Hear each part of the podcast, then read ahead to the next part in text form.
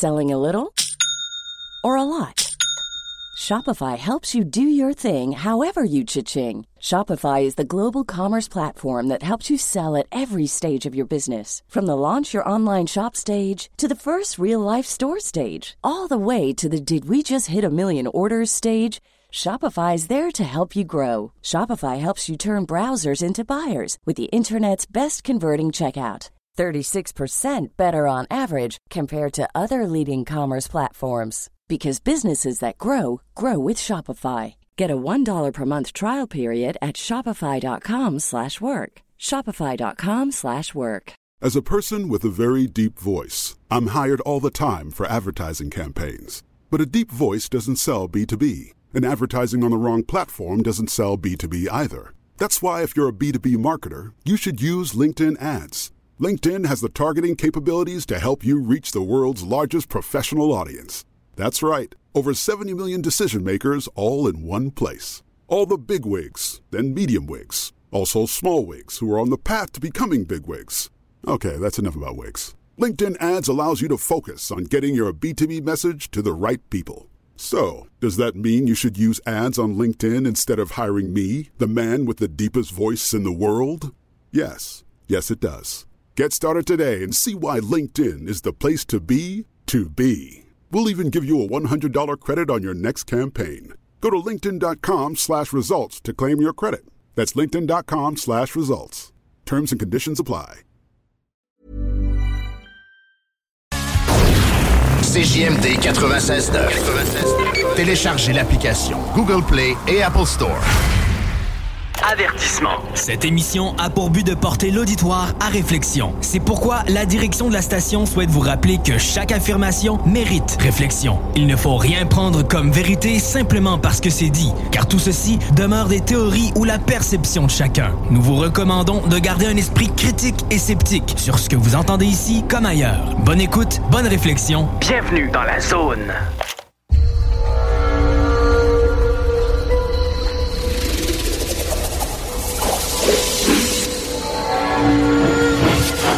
La zone insolite vous ouvre ses portes.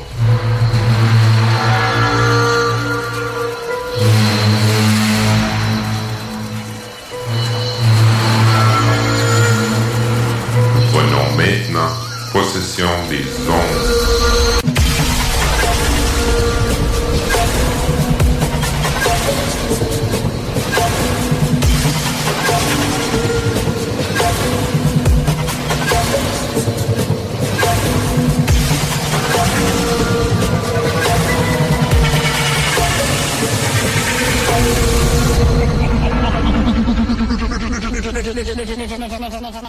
Bon samedi tout le monde, auditrices et auditeurs fervents de la zone insolite. Euh, ici Jenny, co-animatrice de l'émission Enquête de terrain. Je sors de l'ombre pour cet épisode spécial. Avec moi, mon coéquipier complice, Gilles Thomas. Comment vas-tu? Bonjour les auditrices et auditeurs. Bonjour Jenny. Oui, je vais très bien et toi? Je fais bien, merci. Est-ce que tu es ravi de revenir à la radio? Oui, c'est sûr que les personnes ne t'ont pas entendu depuis le mois de juin 2022. La dernière fois qu'ils m'ont entendu, c'était en octobre 2022, en direct du local de l'association SO, Sauvegarde et Conservation des études et archives ufologiques, à Vincennes, en région Île-de-France. Notre émission se réalisant tous les six mois, elle ne change pas dans les thèmes abordés, si ce n'est que nous continuons le tour de table des différents avis concernant l'ufologie ou l'ufologie de terrain. D'accord. Quelles sont les nouveautés? Que répondre à ta question? Les nouveautés M'étant déconnecté de l'ifologie et de l'ufologie, je ne peux pas te répondre. Faire des pauses courtes ou longues de ce milieu est bénéfique. D'ailleurs, j'ai un petit message à celles et ceux qui pensent que cette passion est chronophage. Elle l'est parce que vous vous l'imposez. Mais pensez plutôt à votre santé avant de commencer à dépasser vos limites et que votre corps ou votre mental peut supporter. Reposez-vous ou faites du sport, allez à la découverte de nouvelles choses. Entourez-vous des bonnes personnes. Voilà de très bonnes idées. Merci de nous les partager. Euh, T'es de bonne humeur, hein? Ça fait changement. euh, C'est ton week-end qui t'a rendu ainsi?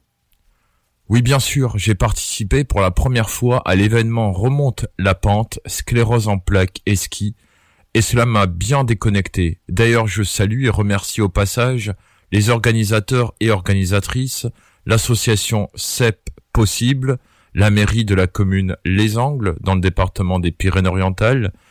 Je remercie également Anne, Aurélie, Valérie et les amis ambianceurs et ambianceuses Antonina, Olivier, Dominique, Laura, Hélène et Julie. Entre personnes ayant la sclérose en plaques, on se comprend à 100%. Je me suis permis de reparler de ma maladie car c'est l'une des choses qui me font mettre en pause, voire arrêter, la passion fatigante qu'est l'ufologie. Et c'est pour ça que notre émission se fait tous les six mois. Ben, merci de nous partager tes sentiments et tes pensées, c'est inspirant. Je te félicite de t'écouter et de te respecter. Si tu veux, là-dessus, est-ce que ça te dit qu'on se dirige vers le sujet principal? Nous sommes actuellement en conversation Messenger avec nos invités de cette émission, spéciale L'esprit critique en ufologie, en ce 1er avril 2023. Alors, faisons le tour de table. Alors déjà, bonjour Gilles Durand. Bonjour, euh, bonjour Gilles Thomas, bonjour Jenny, bonjour tout le monde. Bonjour Gilles Munch. bonjour à tous. Bonjour Eric Maillot. Bonjour. Bonjour Patrice Seret. Bonjour. Et bonjour à Thierry Rocher. Salut Gilles Thomas et tout le monde. Bienvenue dans cette émission qui est la suite de la précédente diffusée l'année dernière en 2022 dont les thèmes portaient sur le Jaipan et les différences entre un recueil et une enquête.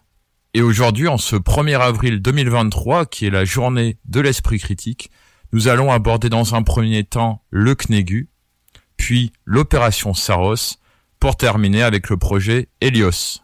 Alors commençons cette émission par l'association du CNEGU. Euh, Gilles Munch, pourrais-tu nous parler de l'association et de son historique? Le CNEGU, c'est pas une association à proprement parler, puisque c'est une, euh, elle n'est pas officielle, elle n'a jamais été déclarée, elle ne l'est toujours pas, et elle ne sera probablement jamais. Donc c'est tout simplement une, euh, un regroupement, un comité, comme son nom l'indique, d'anciennes associations ufologiques. Au départ, c'était plusieurs associations ufologiques qui ont été, ça a été créé en 1978 à l'initiative de quatre groupes, le GPUN, le GO, le groupe 52-55 et la commission luxembourgeoise d'études ufologiques. Donc, euh, fin 78, je disais donc. Ensuite, pendant plusieurs années, donc ça a fonctionné avec ces associations. Bon, faut rappeler qu'en 78, on était en pleine vague euh, d'ufologie montante, c'est-à-dire qu'il y a beaucoup d'associations en France, le domaine était florissant, donc les associations, ça fonctionnait très bien, et euh, il y a eu un besoin qui a été ressenti de se coordonner. Donc ces, associations-là ont décidé d'essayer de créer un comité de coordination, c'est garder ce nom, pour essayer de, faire en sorte de ne pas travailler chacun dans son coin, mais d'échanger des informations et, si possible, des méthodes et toutes sortes de collaborations possibles. Donc à partir de là, ça a fonctionné pendant plusieurs années.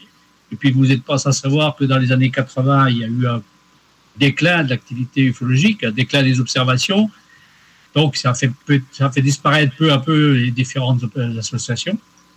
Ce qui fait que dans les réunions CNEGU qu'on faisait euh, trois fois par an, il faut le souligner, depuis le début, il y a trois réunions par an, euh, on a vu le nombre d'effectifs baisser. On était des fois généralement entre 20 et 40 par session et euh, on s'est retrouvé à une petite vingtaine. Donc là, on s'est dit, il y a un problème. On a constaté que c'était surtout les, les pièces maîtresses de chaque groupe qui restaient, les plus motivés qui restaient. Donc on s'est dit, bon, maintenant, on va continuer, mais ça, ça sera plus des individualités que des groupes, des associations. Donc, petit à petit, ça n'a jamais été décidé de façon officielle, mais peu à peu, ça s'est transformé en, en, un regroupement de personnes. Donc, euh, trois sessions par an, je disais, euh, c'est commencé en 78, donc on vient de faire la 134e il n'y a pas longtemps et on prépare la 135e session qui est prévue pour le mois de juin 2023. Euh, donc ça montre quand même à peu près 45 ans d'activité sans discontinuité, ce qui est déjà en soi un résultat. Donc euh, cette association Comité Nord-Est, le groupe un certain nombre de départements. Hein, il y en a exactement 15 départements. Ça fait à peu près un sixième de la France. Bien sûr, c'est tous les départements du nord-est de, la France. Hein, je pourrais les citer, mais ça ne présente pas beaucoup d'intérêt. Alors, à partir de là, ben, on a travaillé en 78. Les premières choses qui ont été faites, c'était des catalogues. C'était la mode à l'époque. des catalogues d'observation, des cartes pour représenter, visualiser l'emplacement des observations. Puis peu à peu, au fil des années, on s'est plutôt orienté vers un, travail méthodologique. On a commencé à éditer des documents méthodologiques. Il faut savoir qu'au départ, chaque association partenaire du CNEGU éditait sa propre revue. Donc, il y avait la revue du, de, la, de la CLE à Luxembourg, il y avait la revue 52-55, il y avait euh, réalité, réalité fiction du GPN à Nancy, il y avait la ligne bleue survolée du, du cercle Vosgien à Lumière de la nuit. Euh, il y avait, bon, pratiquement chaque association avait son, son, organe de diffusion dans sa petite revue, comme vous les avez connus certainement tous.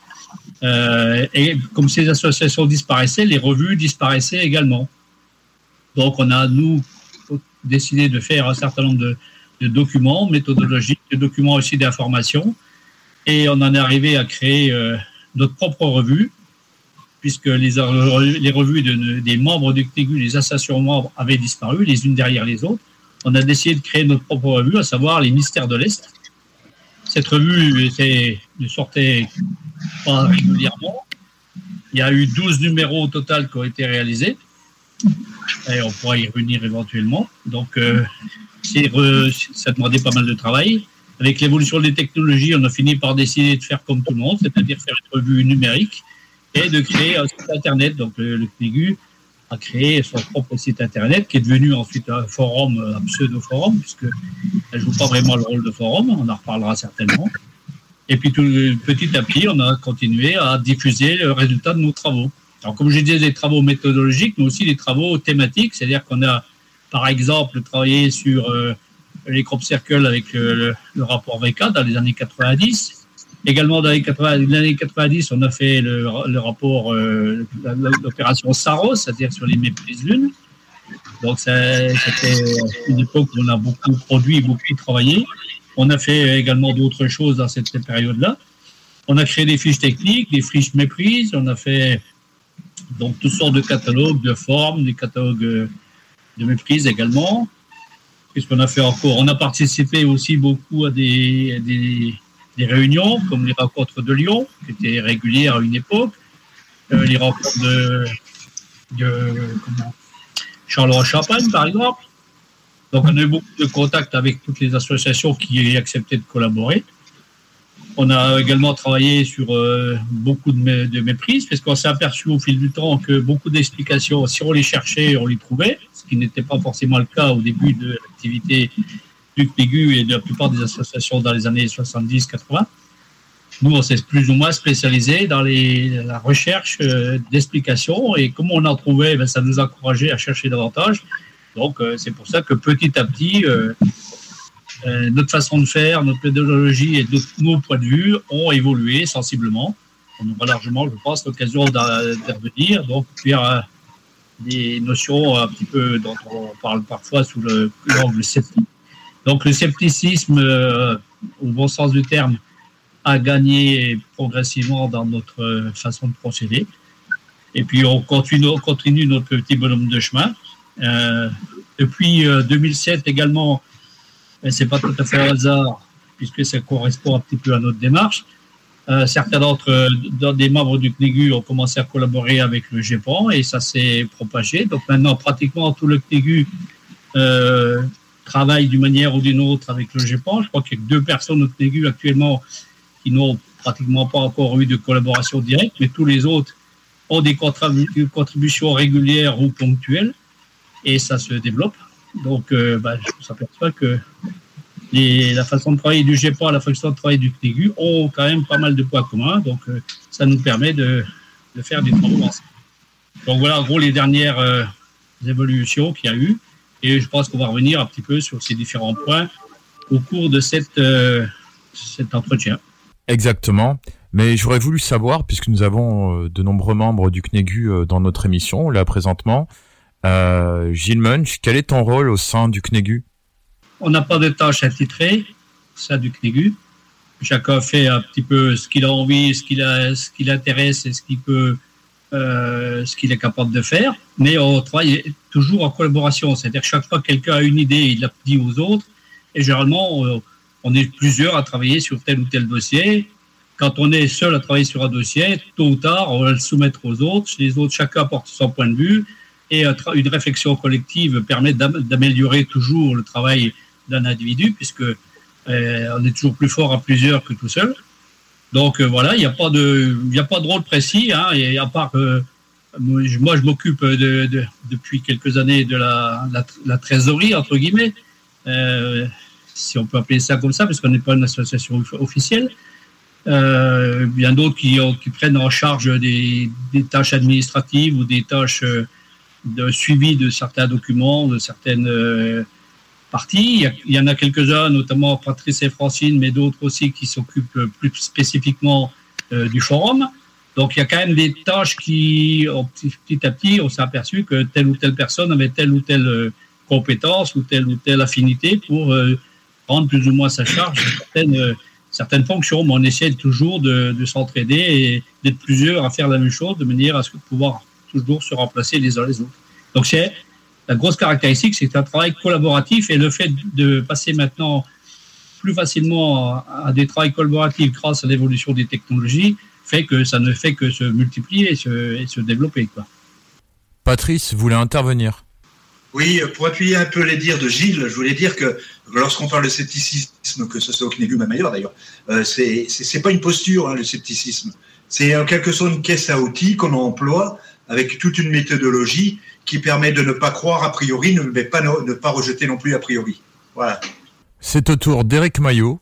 Je voulais simplement, bah, à propos des, rôles de chacun, je disais, enfin, je pensais que nous avions ici, euh, avec Thierry Rocher, un des grands scribes euh, de secrétaire. C'est lui qui, un de ces, des gros archivistes et secrétaire euh, lors des sessions du CNEGU, par exemple. Donc, c'est des choses qui sont extrêmement utiles aussi pour tout ce qui est la partie euh, histoire et documents euh, du, du, CNEGU. Thierry Rocher, comme on te mentionne, c'est à toi D'accord, je vais juste compléter ce que dit Eric. Oui, on, a, on s'est rendu compte euh, de deux choses. Alors, premièrement, le CNEGU a, cette spécificité d'être, on va dire, une structure minimale, mais avec l'avantage, c'est que tout le monde travaille au même niveau. Il n'y a pas de, il n'y a pas de un membre qui serait plus haut que l'autre, il n'y a pas une, une, direction. Euh, ce qu'on fait, c'est qu'en plus, on fait tourner les rôles basiques au sein du CNEGU tournent régulièrement, c'est-à-dire qu'il y a un nouveau président, un nouveau secrétaire à chaque session, euh, ce qui permet un peu de, de réguler les différentes fonctions. Euh, et puis sinon aussi l'importance aussi de prendre des notes et de tout de tout archiver, c'est on s'est rendu compte que c'était euh, euh, vital pour euh, l'étude du sujet. il faut avoir un suivi minutieux de tout ce que l'on fait, aussi bien en interne qu'en externe. Voilà.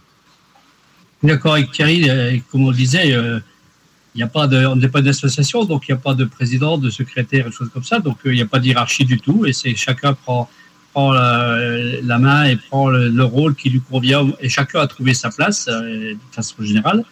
Alors, je voulais intervenir aussi pour euh, rajouter une petite chose, une chose importante que j'ai oubliée dans, mon, dans le panorama que j'ai dressé tout à l'heure sur euh, les événements marquants de la création du, de la vie du CNEGU, des 45 ans du CNEGU, c'est qu'en 1990, euh, le CNEGU a, a, joué un rôle non négligeable dans la création du SO, parce que le SO est, est né pendant une session CNEGU. C'est là qu'on a créé le SO à Gérardmer dans les Vosges. Euh, et depuis euh, cette date-là, le SO est parti, le DEGU est partie prenante du, du, du, SO et travaille est un des partenaires du SO. Et ce qui montre que la sauvegarde des archives est un, un des soucis permanents de, notre, de l'association du CNEGU. Et c'est pour ça que Thierry parle de beaucoup de noter, de, tout relever, tout enregistrer, tout, tout sauvegarder. Donc, bah, c'est logique, à la fois pour notre fonctionnement propre et à la fois pour le, pour notre insertion dans, notre action commune avec le SO. Je vais, rebondir sur ces deux sujets euh, en disant que euh, pourquoi, pourquoi prendre des notes? Parce qu'on est, on est sur des décennies de travail euh, au sein d'un groupe et on s'est rendu compte. 45 ans.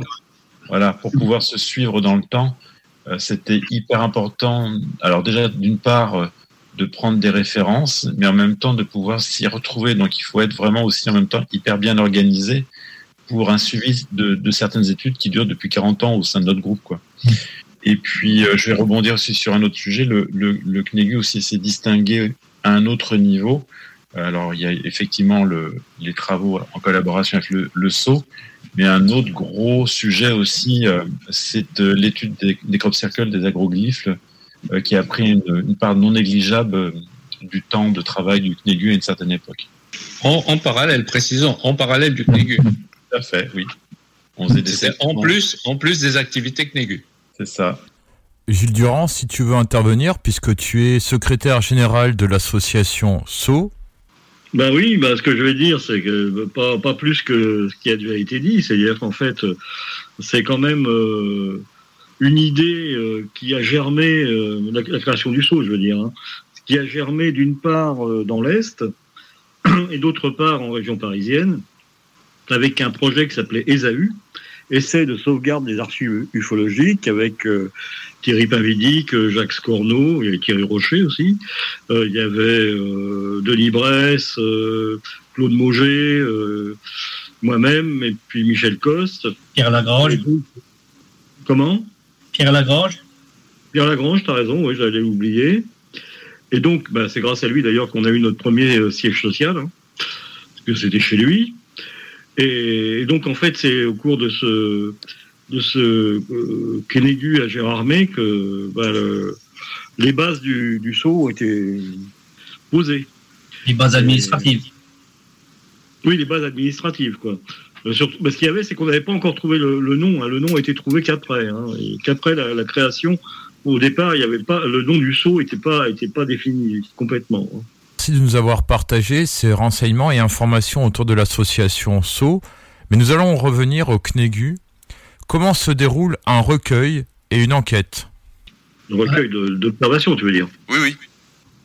Je pense que je peux dire qu'au départ, le recueil d'informations du CNEGU, c'était surtout les, la revue de presse, c'est-à-dire les articles de journaux dans les années 80 et même 90. C'est surtout la presse qui nous fournissait des informations et le bouche à oreille.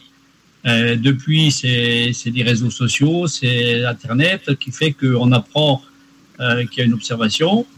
Et quand il y a une observation en proximité de chez nous et qui concerne le, le, départ, le département dans lequel on se trouve ou le Grand Est, voire, dans certains cas, on, on est sorti carrément du nord-est de la France, hein, dans quelques cas particuliers.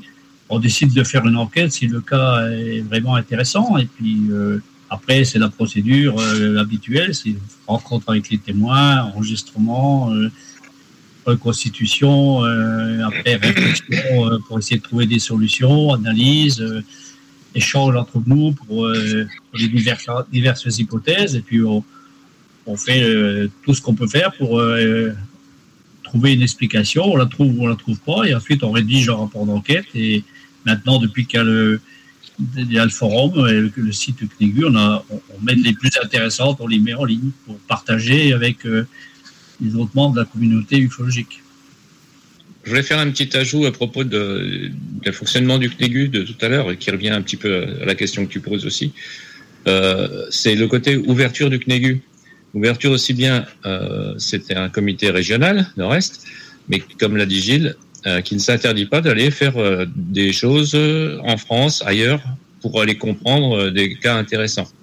Et de même qu'au au sein des sessions euh, qui se font chaque année, le CNEGU reste aussi très ouvert à des participations de témoins, d'ufologues, etc., qui désirent présenter quelque chose, expliquer quelque chose.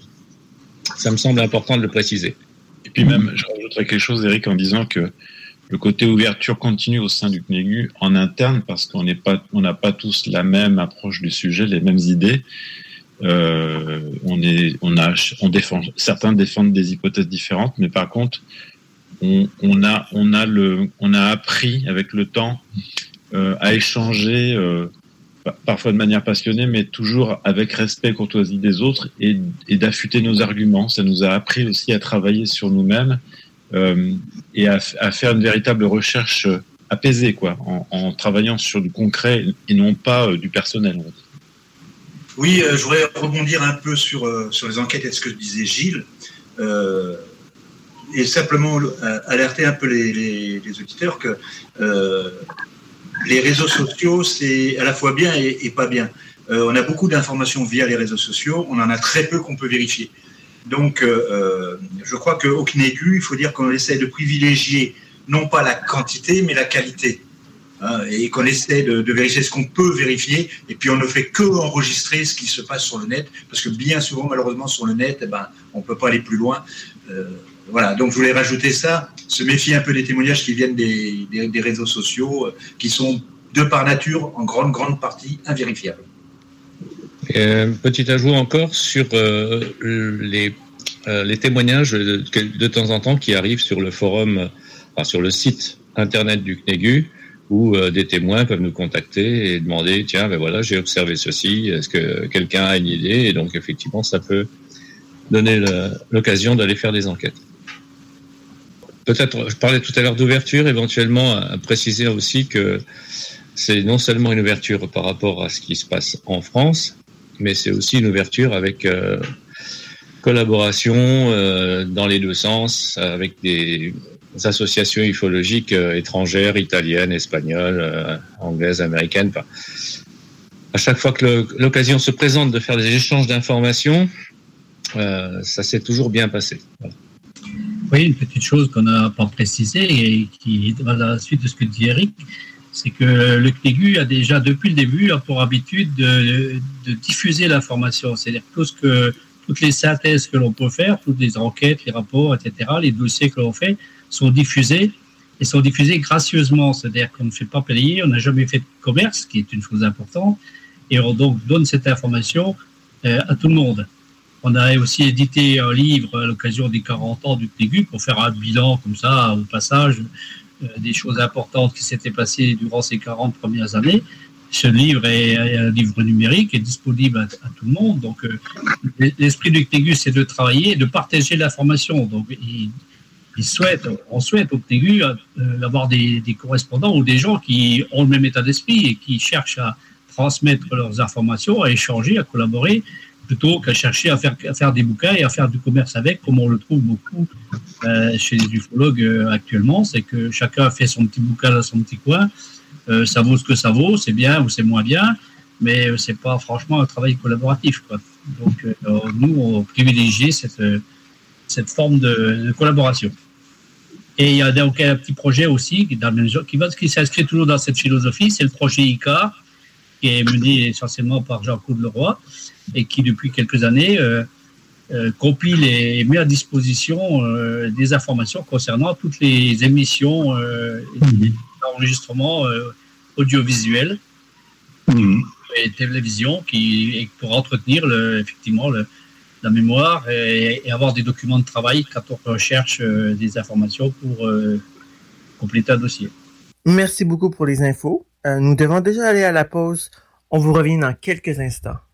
CJMD 96.9. Neuf trois superbes ladies vont être là. Hey Marcus, c'est l'heure du chiffre de soir. Ah non, ça me tente pas d'être soir. Non, pas toi, l'émission de radio le dimanche à 10h. Ah oui, je suis couché à cette heure-là. Mais c'est pas toi qui anime, c'est Thomas puis Louis-Alex. Ils animent le chiffre de soir le dimanche à 10h. Mettre du rock. Welcome to the circus.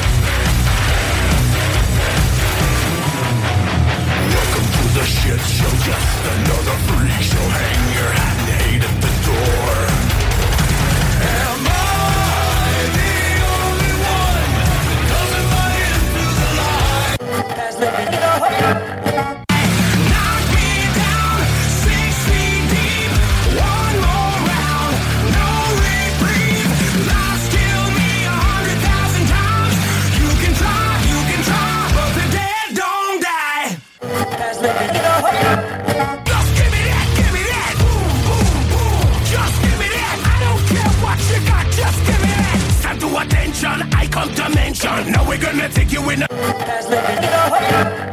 Parle de jeux vidéo, c'est super le fun. Ça n'a pas rapport avec toi. Ah ouais, l'écouter en podcast.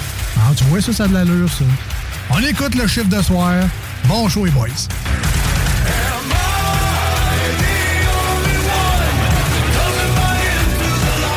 Tu veux de l'extra cash dans ta vie? Bingo! Tous les dimanches 15h, plus de 40 points de vente dans la région. Le bingo le plus fou du monde! Avertissement. Cette émission a pour but de porter l'auditoire à réflexion. C'est pourquoi la direction de la station souhaite vous rappeler que chaque affirmation mérite réflexion. Il ne faut rien prendre comme vérité simplement parce que c'est dit, car tout ceci demeure des théories ou la perception de chacun. Nous vous recommandons de garder un esprit critique et sceptique sur ce que vous entendez ici comme ailleurs. Bonne écoute, bonne réflexion. Bienvenue dans la zone.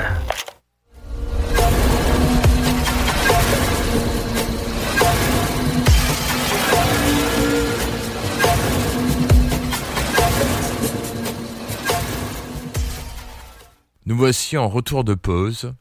Il me semble que Jenny, c'est à toi. Qu'est-ce que le cycle de Saros? Et y en a-t-il beaucoup? On peut.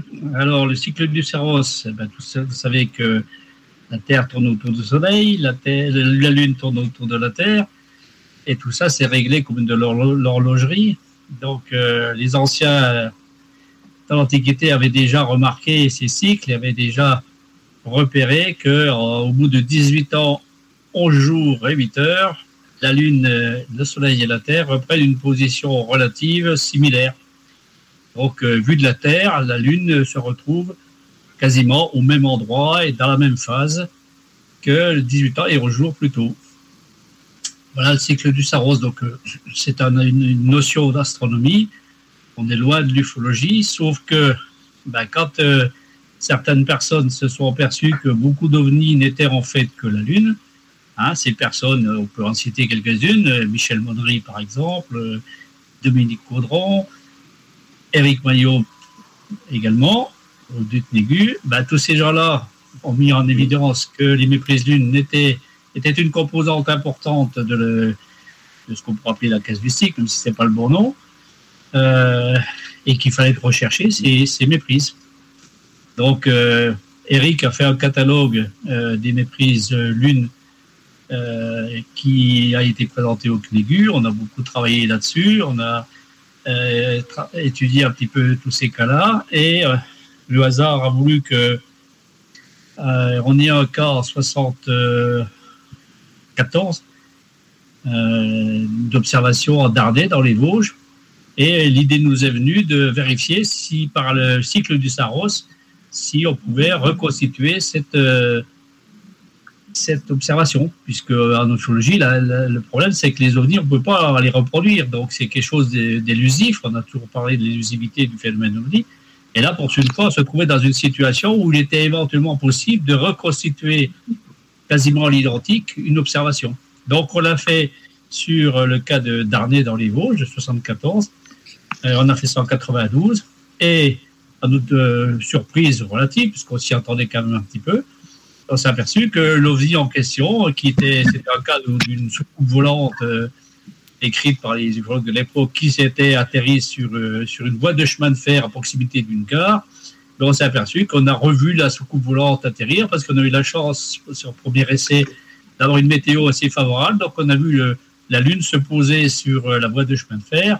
Et donc, on a réussi à expliquer le cas euh, de A jusqu'à Z euh, par cette euh, méprise lune et cette reconstitution. Ça nous a donné l'idée de refaire euh, ben, l'expérience qui était intéressante. Et le, hasard voulait qu'en 76, donc euh, deux ans après 74, il y avait eu une grosse vague d'OVNI également, une grosse vague d'observation, parce qu'en plus en 76, il y avait la sécheresse, donc journée ensoleillée. On a beaucoup vu le soleil, on a beaucoup vu la lune. Et donc, il y a eu beaucoup de méprises, lune, qu'on a recherché, à identifier et à caractériser dans le catalogue, à partir du catalogue euh, 76 des observations qu'on avait fait dans, qu'on avait dans le Nord-Est. On avait déjà dressé ce catalogue. Il a fallu, il a suffi de reprendre ce catalogue, d'identifier ce qu'avait déjà fait Eric, les, cas potentiels de méprise lune, et on a décidé de passer tout ça en revue, cas par cas, pour vérifier par le cycle du Saros, chaque fois, du Saros, chaque fois que la météo nous était favorable, on est retourné sur les lieux pour essayer de vérifier si on pouvait euh, réitérer l'expérience de Darnay. Et ça a fonctionné plusieurs fois, ce qui a conduit derrière à publier euh, le document Saros. Alors Eric peut certainement compléter parce qu'il était bien placé, il était au départ de, l'opération et c'est lui qui a lancé le, dirais la, la thématique lune au sein du CNIGU. Alors, à, à- ce propos, effectivement, euh, je voulais préciser deux choses. C'est-à-dire que, effectivement, comme nous le dit Gilles, j'ai fait, bon, il y avait d'autres, j'ai d'autres précurseurs. Je n'ai pas, comme on dit, réinventé la Lune, euh, ni la méprise Lune. Il y avait tout simplement euh, de- des personnes comme euh, donc Dominique Caudron, Bonnery, Michel Figuet et d'autres qui avaient pris conscience qu'il existait des méprises avec les astres, heureusement. Et la différence avec mon, mon attitude ou mon, mon approche, c'est que moi, ce qui m'intéressait, c'était de chercher euh, à compléter un catalogue que j'avais entamé euh, auparavant, une base de données qui était sur la thématique des, des ovnis avec effet physique ou des cas identifiés aussi avec effet physique. Et ce que je voulais faire, c'était un comparatif entre les deux pour voir si on retrouvait des effets physiques exactement identiques dans les deux cas. Et je me suis dit que les cas de méprise lune, puisque je commençais à en identifier quelques-uns, euh, pouvaient être très intéressants, puisqu'on avait un seul type de méprise, assez facilement euh, identifiable par ses caractéristiques. On pourra peut-être y revenir après. Et donc, euh, c'est là que l'idée m'est venue de faire donc un, un catalogue spécifique de ce type de méprise-là. Lorsque euh, j'ai présenté ces différents cas, notamment des cas du CNEGU, dans la, masse que j'avais euh, épluchée et identifiée, enfin, ou identifiée de façon certaine ou probable, certains c'était vraiment pour moi une évidence, et d'autres c'était possible ou probable. Et donc, dans ces cas-là, se trouvaient des cas du, du comité Nord-Est enquêtés par des, des enquêteurs qui se trouvaient au sein du CNEGU, notamment par exemple euh, du GPUN, du groupe 52-55, etc. Donc, euh, au départ, ça a été compliqué de faire admettre euh, à des enquêteurs qui avaient un gros espoir quand même dans le domaine de, de l'ufologie, que ce soit quelque chose d'exotique, de faire admettre que des gens pouvaient se méprendre avec quelque chose d'aussi simple que la lune qui se lève ou qui se couche. Donc euh, la pilule passait un petit peu difficilement, on va dire. Et heureusement, Gilles, là-dessus, a proposé quelque chose qui a été extrêmement utile à deux niveaux. Au niveau des enquêteurs eux-mêmes, parce que ça a permis à certains de prendre conscience en vivant la même chose que ce qu'avait vé- vécu le témoin 10 euh, 18 ans plus tard, euh, grâce à un cycle du Saros, de pouvoir comprendre les mécanismes que j'avais beau expliquer, mais comme on dit, il vaut mieux une expérience vécue, une demi-expérience vécue par soi-même qu'une expérience complète racontée par quelqu'un d'autre. Le vécu est toujours euh, beaucoup plus instructif. Et donc là, euh, pas mal d'enquêteurs du CNEGU ont compris qu'il pouvait y avoir tout un tas d'illusions, parfois toutes bêtes, mais justement tellement, tellement simples que ça paraît incroyable qu'elles puissent exister. Or, ces illusions, elles sont simples, mais elles sont extrêmement fortes, et donc c'est ce qui, provoque beaucoup de, cas de méprise. Donc, la reconstitution du Saros a eu cet avantage de cette prise de conscience de, l'existence de méprise et puis de, causes de méprise qui sont des choses extrêmement simples. Euh, donc, que ce soit avec des planètes, avec bien d'autres choses. Donc, ça, a quelque part euh, débloqué permis d'a- d'aller euh, un petit peu au-delà de l'idée de quelque chose euh, qui était l'ufologie un peu fantastique. Euh, on est venu, on, on a approché quelque chose de beaucoup plus pragmatique. Et Gilles a proposé donc cette méthode qui permettait la vérification par soi-même et par le témoin aussi. L'avantage, c'est que si le témoin était disponible et que la météo était favorable, le témoin lui-même pouvait revivre son observation et comprendre ce qu'il avait vu. Pour appuyer ce que, ce que Gilles et Eric, euh, je ne peux que conseiller aux gens d'aller sur le site de l'AFU où, euh, dans le cadre des travaux de la Serpent, Gilles a publié, euh, Eric a publié son travail sur les, les interprétations, j'aime pas le mot, le mot mais les, interprétations avec la Lune. Euh, c'est- moi, j'inviterai donc tous les, les ufologues à se rendre sur le site de l'AFU, à aller trouver ce document.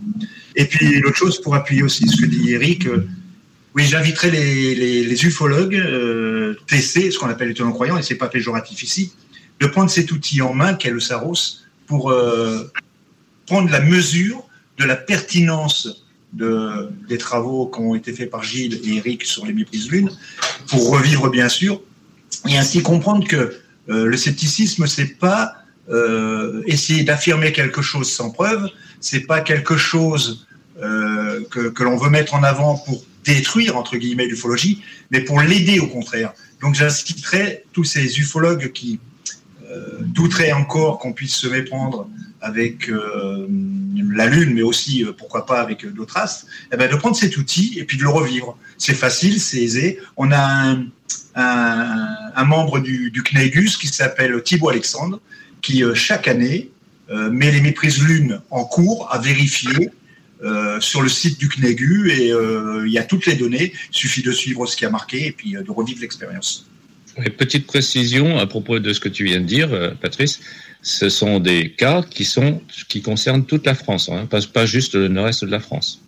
Oui, il le tout à fait. Tout à fait. Il, Tu as bien il fait le le fait. préciser, tout à fait. Il le fait spécifiquement parfois pour le, le comité Nord-Est, mais globalement, la plupart du temps, ce sont des cas qui recouvrent l'ensemble du territoire français. Ça veut dire que chacun peut y y retrouver euh, quelque chose à faire.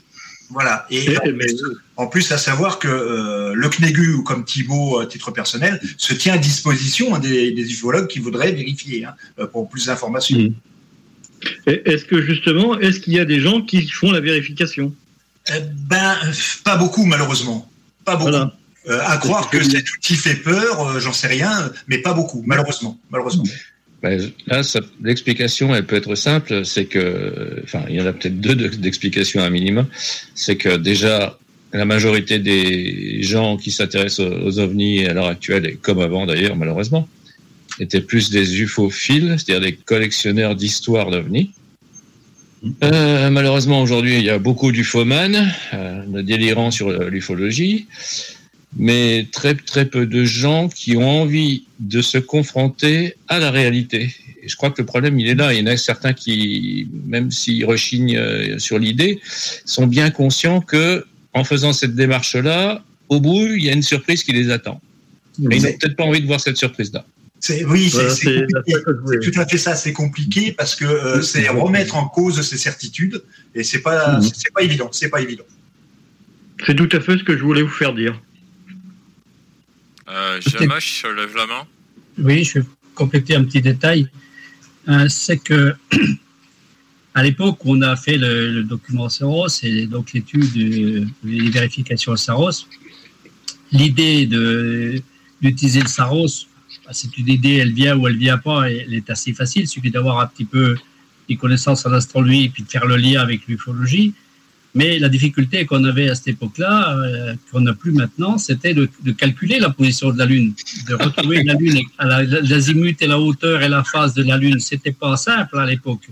Il fallait euh, faire des calculs soit à la main, soit avec des logiciels basiques, euh, redessiner la Lune, etc. Moi, j'avais écrit un, logiciel spécial pour redessiner, sous Amstrad, pour redessiner l'aspect de la Lune. Sur le document Saros original, on peut voir les dessins qui étaient imprimés avec une imprimante à aiguille. Euh, Eric avait aussi fait ses- des, des programmes pour calculer tout ça. C'était pas simple à l'époque. Maintenant, on a un Ça, jeu pre- ça d'enfant. prenait à peu près 3-4 heures, hein, Gilles. Moi, je me souviens, 3-4 heures pour calculer les positions des puis euh, avec le risque de se tromper. Alors que maintenant, vous prenez un logiciel comme Stellarium, il y en a d'autres, mais Stellarium vous donne en quelques secondes la position de la Lune précise. Vous pouvez savoir si c'est vaut mieux y aller le lendemain, le, sur le lendemain.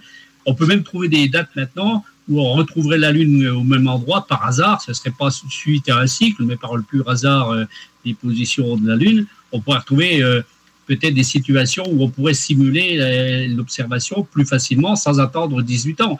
Il suffit de ne pas prendre son temps pour regarder. On peut faire défiler la Lune très rapidement sur un logiciel et retrouver les conditions.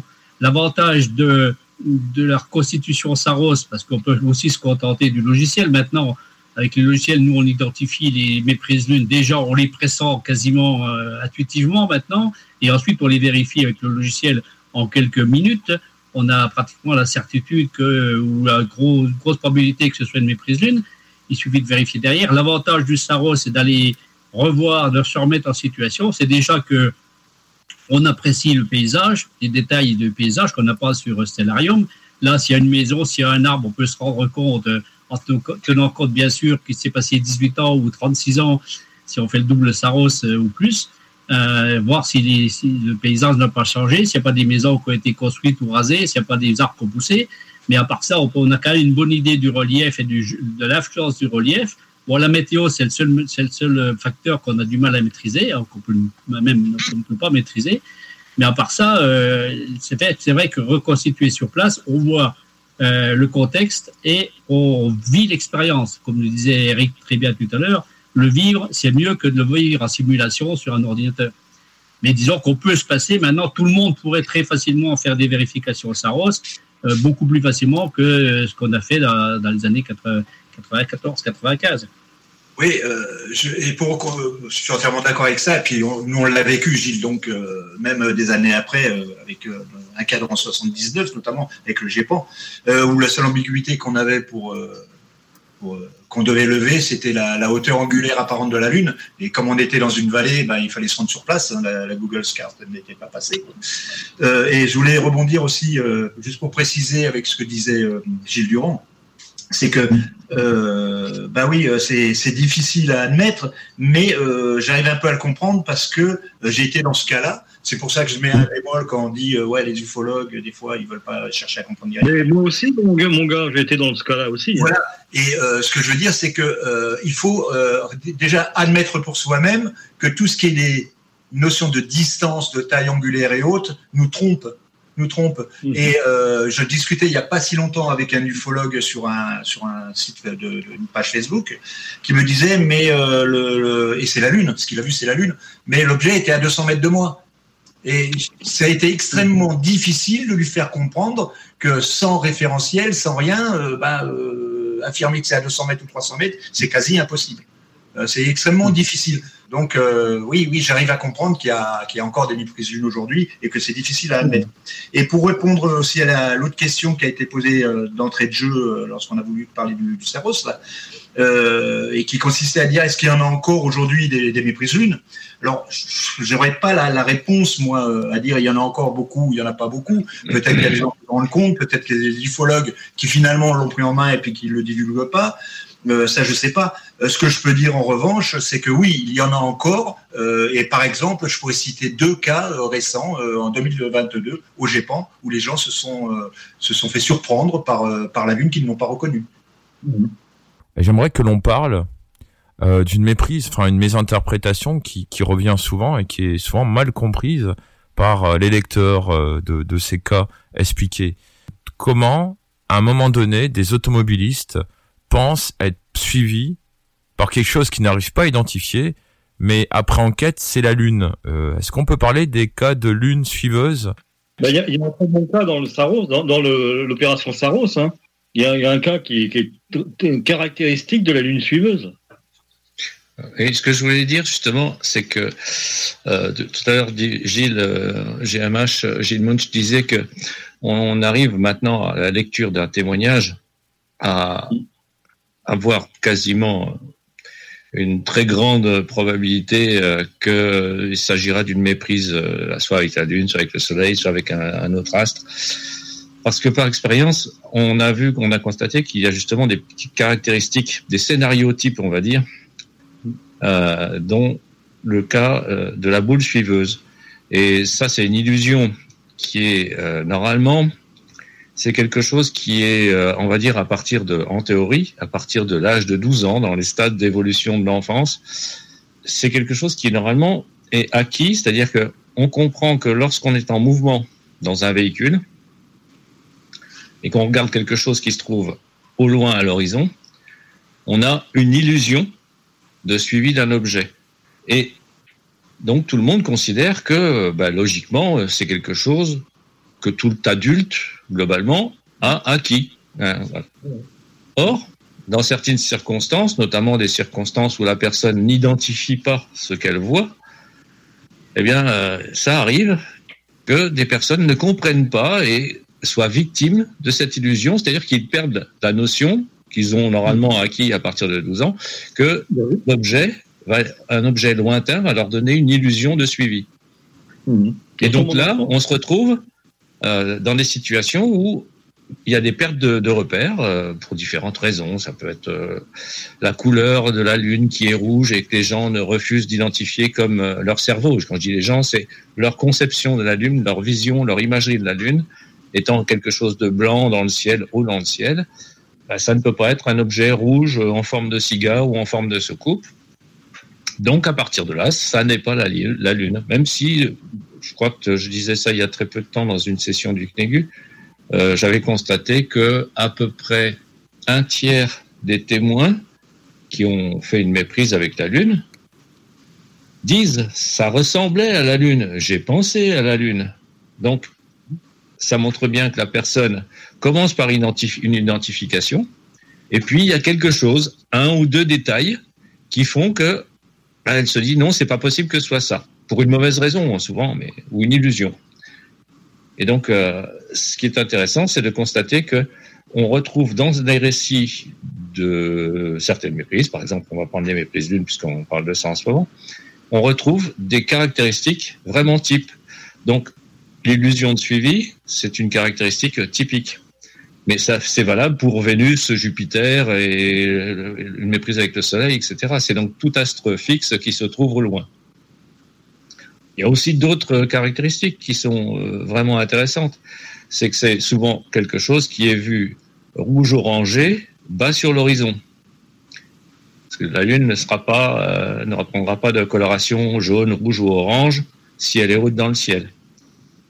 On a d'autres, comment ça s'appelle euh, On va dire des patterns ou scénarios. Là, c'est plus un pattern, c'est une imagerie. Euh, les gens qui vont dire euh, j'ai vu une grande lueur qui m'a fait penser à un incendie. C'est vraiment quelque chose qui est très typique de la luminosité de la Lune qui se lève ou qui se couche. De même que ça peut l'être d'ailleurs pour le Soleil dans certaines circonstances. Donc on retrouve des, des, des s'appelle euh, ces petits détails, ces petits éléments de scénario qui sont des constantes dans ces récits et qui permettent assez facilement de se dire tiens là ça mérite vraiment tout de suite d'aller vérifier euh, avec Stellarium euh, si la Lune se trouvait dans la direction ou pas. Je, peux rajouter quelque chose. Tu dis que quand la Lune est haute dans le ciel, elle ne peut pas être rouge ou orangée, sauf en cas d'éclipse. Oui, ou voire même, euh, tu peux même rajouter dans ce cas-là, euh, il y a toujours, je suis d'accord avec toi, il y a toujours, faut jamais dire toujours, hein, ou ni jamais, je suis absolument d'accord, euh, tu peux rajouter les nuages de poussière venant du Sahara, qui peuvent très bien donner à la Lune une teinte jaune-orangée euh, à travers des, des petits nuages. Patrice, c'est à toi. Oui, euh, c'était pour appuyer ce que disait Eric encore une fois. C'est assez extraordinaire de constater que euh, cette couleur rouge que prendrait un astre bas sur l'horizon est rejetée par, euh, par beaucoup beaucoup de- d'ufologues. C'est assez surprenant, euh, alors que bah, euh, il suffit de claquer euh, quelques mots sur, euh, sur un moteur de recherche et puis on trouve l'explication. Mais euh, c'est assez fréquemment rejeté. Euh, par exemple, moi encore dernièrement, Vénus ne peut pas être rouge bas sur l'horizon. Euh, c'est assez curieux, mais c'est comme ça. Et pour finir, ce que disait Eric, euh, il y, a, deux questions, à mon avis, qui sont utiles euh, à poser à un témoin qui, qui va faire une interprétation avec la Lune ou avec autre chose. Euh, c'est de dire, ça vous avez pensé à ça, pourquoi Pourquoi La deuxième question, c'est pourquoi vous rejetez cette explication-là? Des fois, des fois, c'est assez intéressant, c'est instructif. Personnellement, je trouve ça fascinant comme discussion. Je suis ravi qu'on puisse en parler pendant l'émission. Toutefois, on doit se rendre à la pause. Restez là, on vous revient. CJMD. Les salles des nouvelles. L'affaire, c'est nos régimes de retraite. S'il n'y a pas de croissance, comment va As a person with a very deep voice, I'm hired all the time for advertising campaigns. But a deep voice doesn't sell B2B, and advertising on the wrong platform doesn't sell B2B either. That's why if you're a B2B marketer, you should use LinkedIn ads. LinkedIn has the targeting capabilities to help you reach the world's largest professional audience. That's right, over 70 million decision makers all in one place. All the big wigs, then medium wigs, also small wigs who are on the path to becoming big wigs. Okay, that's enough about wigs. LinkedIn ads allows you to focus on getting your B2B message to the right people. So, does that mean you should use ads on LinkedIn instead of hiring me, the man with the deepest voice in the world? Yes. Yes, it does. Get started today and see why LinkedIn is the place to be to be. We'll even give you a $100 credit on your next campaign. Go to linkedin.com slash results to claim your credit. That's linkedin.com slash results. Terms and conditions apply. Hey, I'm Ryan Reynolds. Recently, I asked Mint Mobile's legal team if big wireless companies are allowed to raise prices due to inflation. They said yes. And then when I asked if raising prices technically violates those onerous two year contracts, they said, What the f are you talking about, you insane Hollywood ass? So to recap, we're cutting the price of Mint Unlimited from $30 a month to just $15 a month. Give it a try at mintmobile.com slash switch. $45 upfront for three months plus taxes and fees. Promo for new customers for limited time. Unlimited more than 40 gigabytes per month. Slows. Full terms at mintmobile.com. les garder aussi élevés? Ben, regarde, moi, j'en ai pas. OK? Euh, c'est l'apanage du fonctionnariat. Les régimes de retraite doivent être repensés en dehors du conformisme niaiseux dans lequel on tombe beaucoup trop régulièrement depuis trop longtemps. Entre autres, mais c'est quoi tes solutions? Comment le monde va faire? Etc. Il y a moyen qu'on favorise de l'entrepreneurship à une échelle beaucoup plus vaste. Les salles à CJMD. Du lundi au jeudi, de 15 à 18 heures. L'alternative radio. Avertissement. Cette émission a pour but de porter l'auditoire à réflexion. C'est pourquoi la direction de la station souhaite vous rappeler que chaque affirmation mérite réflexion. Il ne faut rien prendre comme vérité simplement parce que c'est dit, car tout ceci demeure des théories ou la perception de chacun. Nous vous recommandons de garder un esprit critique et sceptique sur ce que vous entendez ici comme ailleurs. Bonne écoute, bonne réflexion. Bienvenue dans la zone.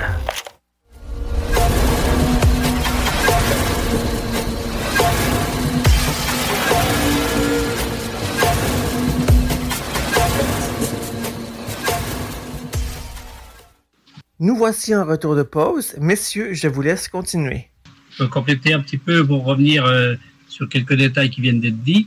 Sur l'exemple de l'illusion d'incendie, on a exactement ça dans un des cas Saros, à savoir le cas de Padoue-Cercœur. Euh, sur le cas de, de su- suivi, l'impression de suivi, comme le disait GDD, euh, on a un cas parfait dans Saros, c'est le cas de la ville au bois. Et à propos de ce cas, j'ai une anecdote euh, que je peux raconter. C'est un de mes meilleurs souvenirs euh, ufologiques. Euh, quand on a fait la reconstitution Saros de la ville au bois, on a refait tout le parcours en voiture. On avait calculé bien sûr les heures à laquelle il fallait faire refaire ça. On était cinq personnes. Dans ma voiture, il y avait Isabelle Dumas qui filmait en direct la Lune, donc on a une vidéo qui retrace tout ça. Et dans une des autres voitures, il y avait Christine Svigart, qui était l'enquêtrice qui, à l'époque, avait enquêté sur le cas et, avait conclu à un engin, elle n'était pas seule, plusieurs membres du 52-55 euh, avaient conclu à un engin euh, exotique, entre guillemets. C'était le cas de l'époque, dans les années euh, 70. Et donc, elle a refait la, la, la reconstitution avec nous. Et je me souviens que on parlait de l'illusion d'optique. Il y en a une très belle qui est dans ce cas-là, puisque c'est à l'illusion d'optique. Je l'ai même reconstitué sur ordinateur avec un, logiciel 3D de première génération. C'était AutoCAD. J'avais resimulé euh, l'illusion d'optique euh, en arrivant à une patte doigt. Euh, L'impression que la Lune part sur la route de gauche alors que le témoin part sur la route de droite. La Lune croise la route euh, au bout d'un certain temps et vient se remettre à côté de la gauche de la route des témoins. Ça crée l'illusion que la Lune euh, a croisé, enfin que la Lune n'est pas interprétée comme étant la Lune, comme un objet mystérieux, croise euh, et, revient à la poursuite des témoins pour les accompagner à nouveau sur le bord de la route. Et quand on arrivait à cette patte doigt-là, et que l'illusion d'optique s'est reproduite en direct, puisque la Lune était au même endroit que 18 ans plus tôt, euh, je me souviens de m'être garé sur le bord de la route. Euh, Christine, euh, qui conduisait l'autre voiture, m'a doublé et s'est garée juste derrière. Je la verrai, je la verrai toujours euh, sortir de sa voiture en courant et venir euh, vers moi euh, complètement euh, époustouflée, subjuguée par l'illusion d'optique qu'elle avait vécue. C'est à ce moment-là qu'elle a compris que le cas était effectivement explicable par une mépris de lutte. Jusque-là, elle, participait par acquis de conscience, mais plus pour s'apercevoir que c'était faux. Elle a été convaincue à ce moment-là et ça a beaucoup joué sur la suite de sa, sa vision des choses au niveau ufologique. Et je la verrai toujours. J'ai cette image qui me reste gravée dans la, dans- la mémoire de, voir Christine sortir de cette voiture. je voudrais faire un, petit ajout par rapport à encore ce que tu, un petit complément. Gilles, donc, euh, cite un exemple euh, de mouvement, d'illusion causé par le mouvement. Hein, donc là, c'était arrivé à une sorte d'embranchement de virage qui fait que ça provoque un, un mouvement relatif euh, visuel devant, devant le, dans le pare-brise. Mais le pire de tout, c'est qu'avec la Lune, quelqu'un de fixe, ça aussi, c'est compliqué. euh, Autant il y a des personnes qui peuvent admettre que lorsque la personne est en mouvement, le témoin est en, mouvement, il peut se tromper avec des mouvements euh, inexistants d'un astre.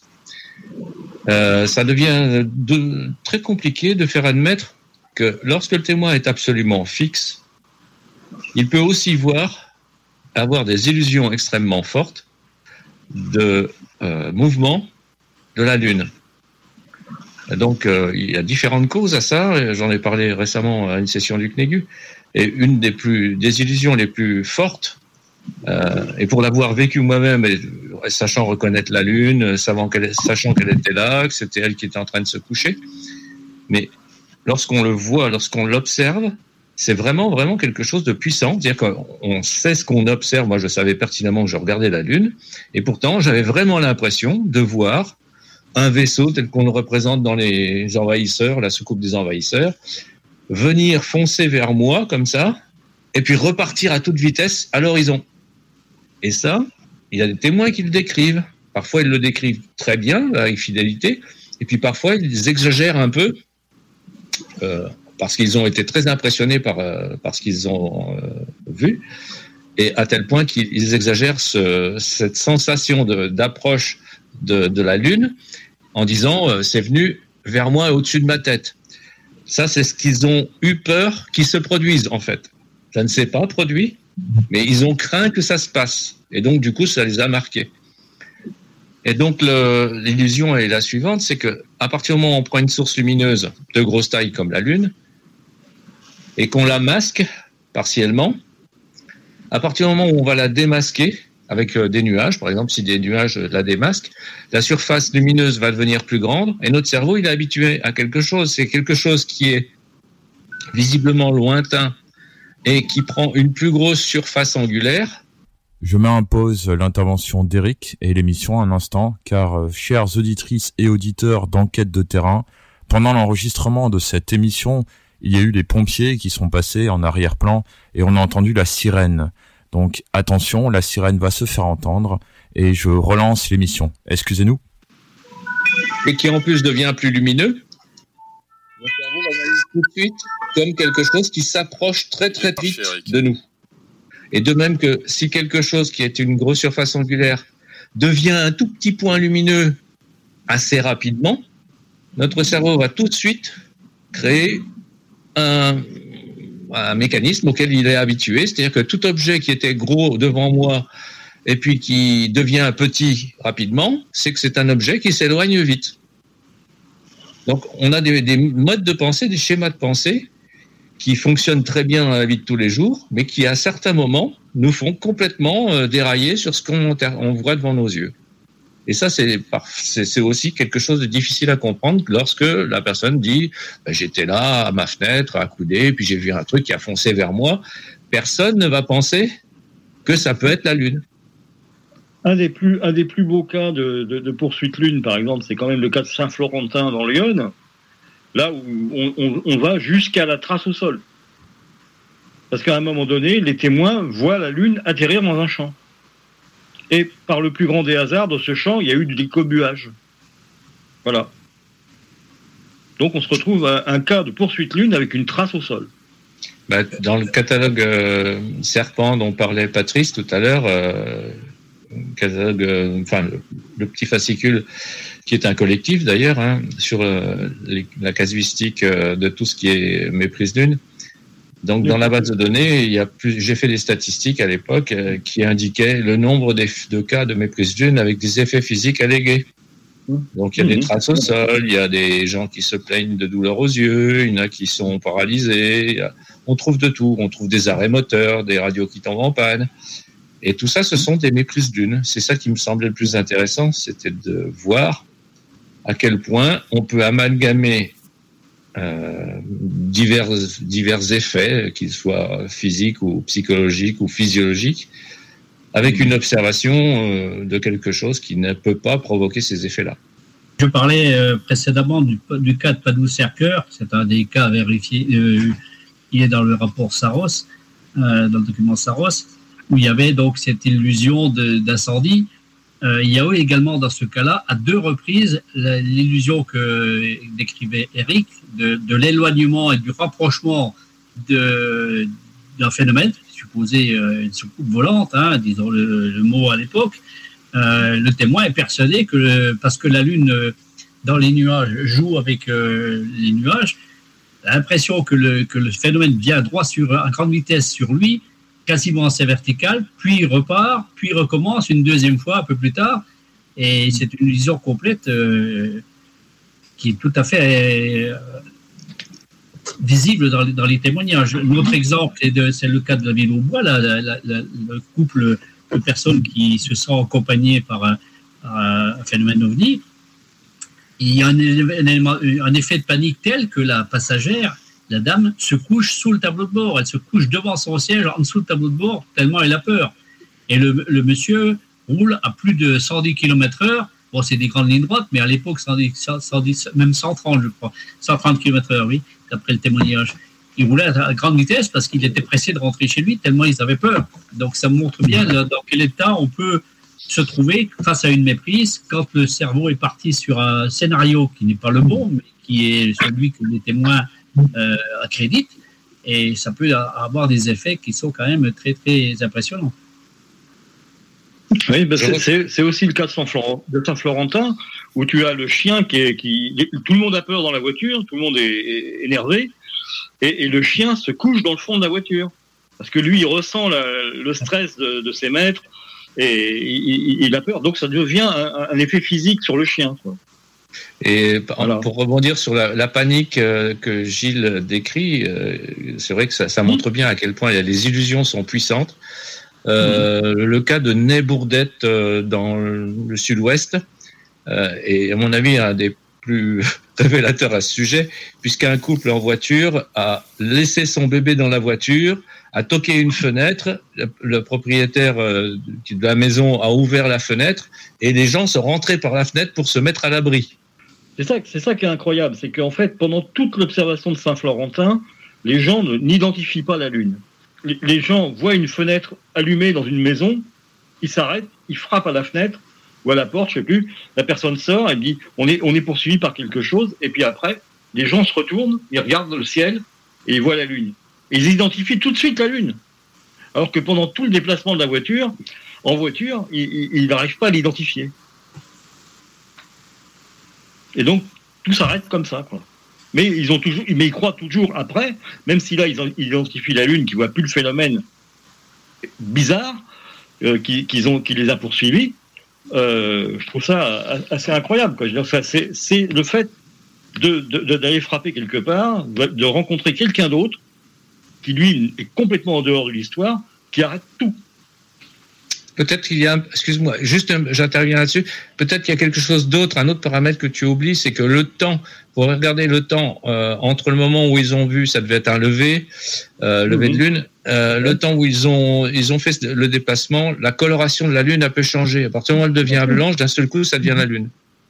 Ah oui, bien sûr, c'est, c'est ça, exactement. Si, si je peux juste euh, ajouter un truc, euh, ce que décrit euh, Eric et, et Gilles Durand, c'est important parce que euh, imaginons un court instant, un ufologue très, très, très croyant qui est persuadé que les extraterrestres nous visitent, qui sont déjà sur Terre, et prennent en main ce type de témoignage-là, je vous dis pas les dégâts que ça peut faire. Donc, il faut que les ufologues prennent en main ces outils, non pas pour euh, réduire leur croyance, parce que ça, à la limite, c'est pas très important, mais pour prendre conscience que ça peut aller très loin, très très loin. On va pas citer un exemple là parce qu'on irait loin, mais euh, j'en ai plusieurs, j'en ai au moins deux, où euh, bah, euh, j'en connais notamment un, et Thierry pourra le dire, euh, où le témoin bah, a perdu son boulot, a perdu sa famille, euh, c'est c'est assez dramatique. Tout simplement parce qu'au départ, il fait une méprise lune, et qu'on l'a conforté là-dedans, bah, voilà. Donc, il faut absolument que les ufologues prennent conscience de ça. Alors pour, pour en revenir au comment aux, méprises lune justement, euh, moi j'en ai une. C'est très intéressant. C'est qu'en fait, euh, à l'époque où on parlait pas du tout d'OVNI, j'en ai déjà une au 19e siècle, où euh, des témoins observent ce qu'ils prétendent, eux, être un météore euh, euh, derrière les nuages. En fait, c'est la Lune qui joue avec les nuages, ou les nuages qui jouent avec la Lune, comme on veut. Et en fait, ils envoient ça donc à une société scientifique en Grande-Bretagne, parce qu'eux, ils, ils sont en Inde. Et ça passe dans le journal comme étant un phénomène de météore semi, parce qu'en fait la Lune est en phase, donc avec une euh, comment une, euh, lumière cendrée. Donc en fait c'est un météore qui est à moitié lumineux, à moitié sombre.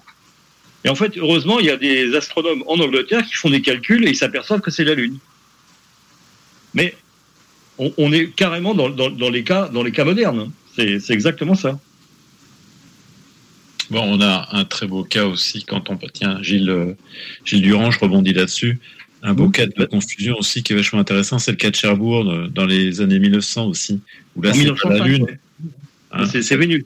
Vénus et Jupiter, oui. C'est super beau cas, euh, tel qu'il est décrit dans les journaux de l'époque, et quand on connaît l'explication, c'est fabuleux, quoi. Voilà. Moi, je voulais rebondir sur deux points.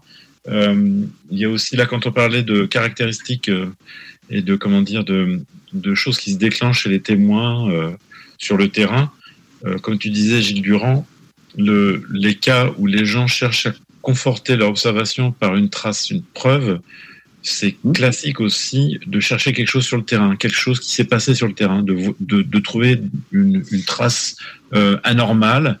Ça fait vraiment partie des grandes caractéristiques de, de certains témoignages. Ça, on le retrouve ré- régulièrement depuis des années et des années. Euh, ça, c'était une chose. Et puis l'autre truc aussi sur lequel je voulais revenir, moi, quand tout à l'heure Gilles Manch parlait de, de la prise de conscience de Christine euh, euh, lors d'une vérification sur le terrain euh, pour un cas de méprise lune avec le Saros, moi de mon côté, c'est un- autre cas qui m'a fait prendre conscience des méprises. Ça m'a super frappé à l'époque.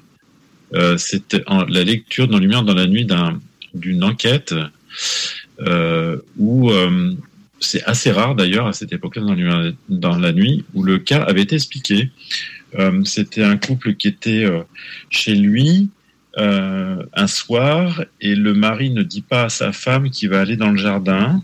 Euh, la baie vitrée est ouverte, il n'y a rien qui ferme. La baie cas du hérisson Exactement, voilà. Et ça, ça Avec la lampe torche, très bonne. C'est incroyable. Excellent.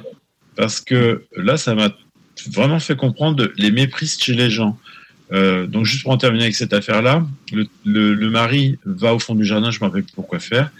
Euh, il se tourne vers sa femme pour l'appeler parce qu'il a vu des hérissons dans le jardin et il éclaire avec sa torche le, la baie vitrée de la maison dans le lointain. Et la femme, ensuite, on le saura après, elle va être prise d'une, comment dire, d'une, euh, de toute un- une série de symptômes psychologiques qui sont vraiment fabuleux parce qu'elle, elle ne voit pas la torche, elle voit une boule lumineuse qui se déplace devant elle et elle est, elle est vraiment euh, paniquée, affolée, stressée et tout. Et là, je me suis dit, tiens, c'est la première fois que j'ai un cas, pour moi, à cette époque-là, où j'avais carrément le phénomène d'un côté, l'explication de l'autre, et on comprenait tout d'un seul coup. Et ça m'a vraiment super frappé, cette affaire-là. Voilà, voilà. Avoir les deux points de vue, ouais. Ju- Juste euh, deux exemples. On a un cas en Loire-Atlantique, c'est d'une dame qui, c'est une infirmière, qui rentre du travail et qui tombe nez à nez avec la, la Lune posée sur la route. Elle, est- bien sûr, elle ne connaît pas la Lune. Elle, peur panique, elle a fait demi-tour, elle est repartie se réfugier dans une maison. Et de même en Alsace, une, une, une pharmacienne qui, euh, pareil, euh, est partie se réfugier dans une maison parce qu'elle avait vu euh, la Lune. Donc, on a quand même des exemples qui montrent euh, des comportements, je dirais, de panique parce que on est face à la Lune mais qu'on interprète autrement. Ils sont très, très nombreux. Contrairement à ce qu'on pourrait croire en se disant, ben, comme on le disait naïvement il y a 30 ans, euh, faut être idiot pour se tromper avec la Lune? Pas du tout. Alors, le dernier petit détail, c'est justement cette erreur-là, c'est sur la forme géométrique que peut prendre l'aspect de la Lune. Lune, on s'imagine que ça va être toujours un rond, un ovale, un quartier, quelque chose comme ça. Ça peut prendre n'importe quelle forme. On a un exemple précis dont on a été témoin, et Gilles Durand, qui est là, était parmi les témoins. On était dans une réunion au Sceaux à Dompierre-les-Ormes. On était faire une petite balade le soir de nuit pour se aérer un peu, pour sortir un peu de nos dossiers et de nos archives. Et en rentrant, on était à une vingtaine de mètres de la maison et on a vu un carré jaune apparaître, un carré parfait. Euh, Yann Suppel qui l'a aperçu, il a attiré l'attention des autres. On a tous vu pendant quelques longues secondes un carré parfait jaune dans le, dans le ciel. C'était la Lune. Ben, très rapidement, les, nuages se sont déplacés et on a vu que c'était la Lune, mais on était interpellés. Je ne sais pas si tu t'en souviens, Achille, mais c'était assez impressionnant. Un carré parfait. Mhm, tout à fait. Je me rappelle très bien. Mais il y a eu plein de choses à Dompierre des Ormes. Il y a eu des météores, il y a eu tout ça qu'on a vu euh, selon, euh, dans différentes réunions. C'était assez marrant. quoi.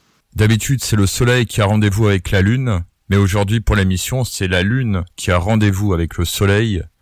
Gilles Durand, qu'est-ce que le projet Helios Le projet Helios, pour l'instant, c'est euh, juste un- une compilation de, de témoignages qui pourraient être totalement expliqués par euh, les méprises solaires.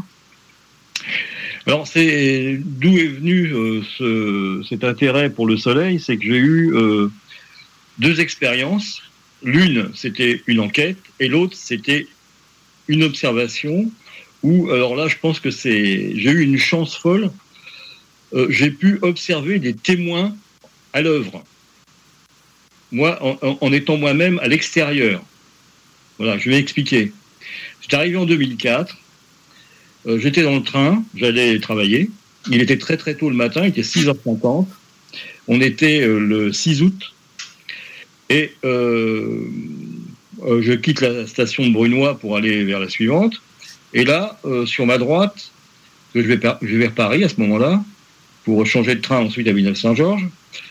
Et sur ma droite, je vois une sorte, une demi, un, demi-disque, je vais dire, hein, je vais pas dire sphère ou boule, une- un, demi-disque euh, de, couleur cuivrée.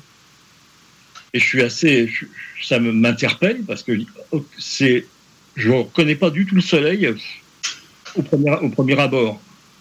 Et puis en- ensuite, euh, bon, oui, ça y est, je dis, c'est le soleil. Mais euh, il y avait un- une météo très particulière en ce mois d'août. Il y avait une sorte, je pense qu'il y avait euh, et, des nuages et de la, et de la pollution. Et en fait, euh, on avait un, ciel sur le jusqu'à 20-25 degrés de hauteur, totalement plombé, quoi. Et bon, bah, je trouve ça intéressant. Je regarde, et puis devant moi, deux sièges plus loin, il y a un groupe de personnes et qui euh, voient la même chose que moi, mais ils se mettent à, discuter et ils sont in- intrigués. quoi. Et moi, je, me dis, bon, oui, ils sont comme moi, ils sont intrigués.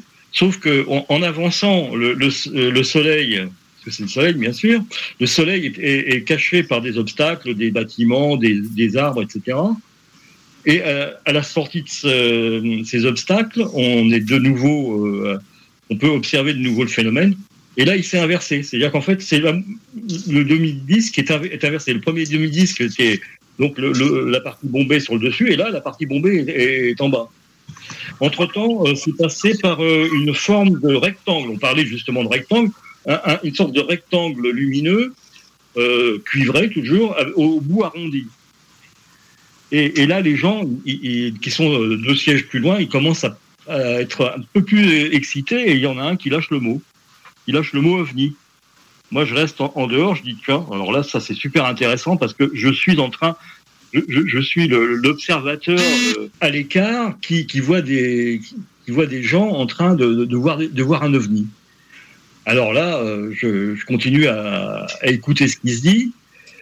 Et, et en fait, jusqu'à Villeneuve-Saint-Georges, euh, les gens vont, euh, moi je descends à Villeneuve-Saint-Georges, ils vont vraiment croire avoir vu un ovni, d'autant plus que quand on arrive dans une, il y a une grande courbe avant d'arriver à Villeneuve-Saint-Georges, et là, bien sûr, on s'éloigne de, de la ligne euh, droite, et on a l'impression que le, le soleil part à toute vitesse vers Paris et il passe derrière l'hôpital et bien sûr là les gens c'est pour eux il n'y a, plus aucune aucun doute c'est vraiment un ovni et moi j'ai rien dit je suis resté comme ça.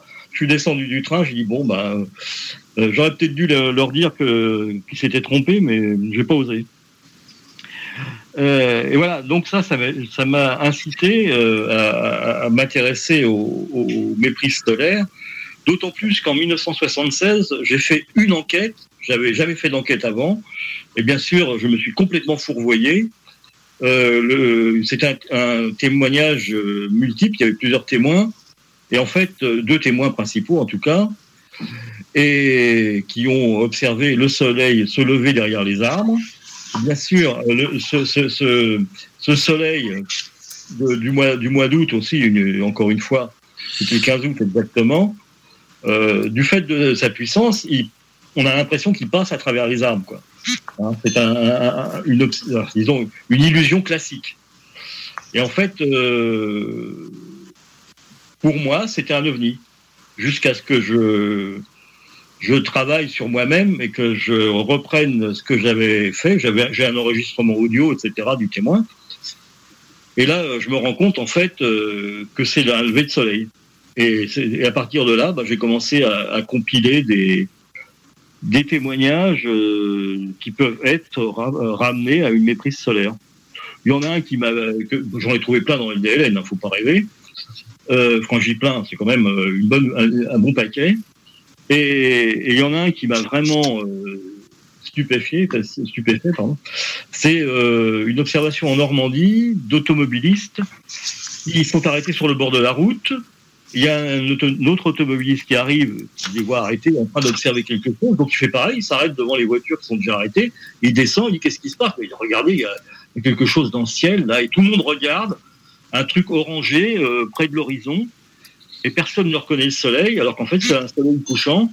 Et bien sûr, il y a des effets physiques sur les témoins qui ont les yeux euh, qui rougeoient. Il y en a qui sont obligés d'aller voir l'ophtalmo parce que ils sont euh, ils sont incommodés par ce qu'ils ont fait. Ils ont regardé le soleil en face. Quoi. Voilà. Et ça, c'est un cas parmi d'autres. hein. J'en ai un à Hirson, dans le Nord. J'en ai euh, euh, aussi. Euh, ben, a Torigny, bien sûr. Ça, c'est le grand classique euh, dont pourrait nous parler Patrice.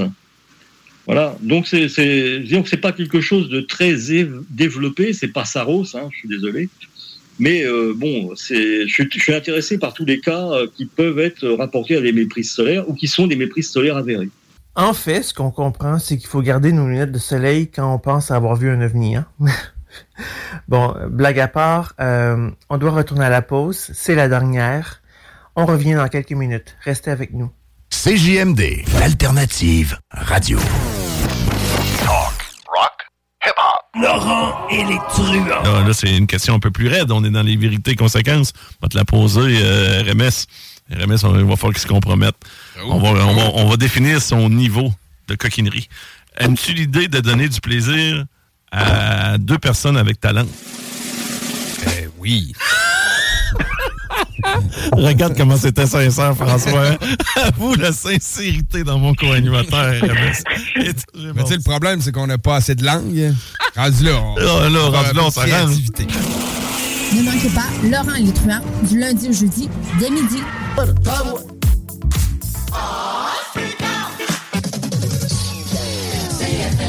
À tous les premiers samedis du mois, 22h, on revit les années 70-80. CFLS à CJMD 96.9 et partout sur le www.969fm.ca.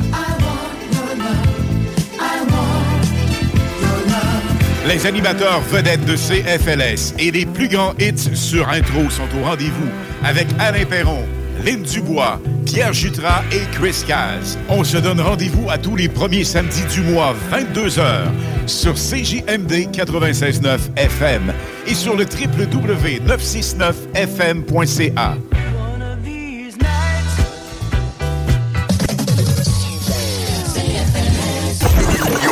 96.9. Talk Rock Hip Hop, l'alternative radio. Avertissement. Cette émission a pour but de porter l'auditoire à réflexion. C'est pourquoi la direction de la station souhaite vous rappeler que chaque affirmation mérite réflexion. Il ne faut rien prendre comme vérité simplement parce que c'est dit, car tout ceci demeure des théories ou la perception de chacun. Nous vous recommandons de garder un esprit critique et sceptique sur ce que vous entendez ici comme ailleurs. Bonne écoute, bonne réflexion. Bienvenue dans la zone.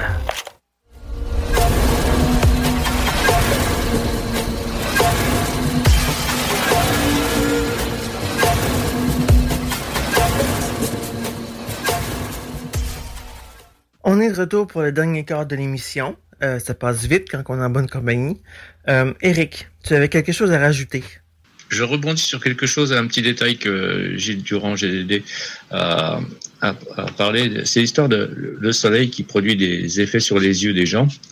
Et le fait que, euh, dans certaines circonstances, on puisse regarder le soleil en face sans être ébloui, sans avoir euh, aucun problème qu'on aurait habituellement en regardant le soleil. Et justement, un des facteurs qui peut faire, qui peut causer la méprise, c'est que les gens se disent, ça ne peut pas être le soleil parce que d'habitude, si je regarde le soleil, ça me fait mal aux yeux. Et rien que ce, ce petit détail-là peut faire basculer vers totalement autre chose, qui sera euh, une autre euh, idée que le soleil, ce sera un ovni, ce sera un truc mystérieux, parce que là aussi, euh, tous les gens ne mettent pas le terme ovni sur ce qu'ils observent.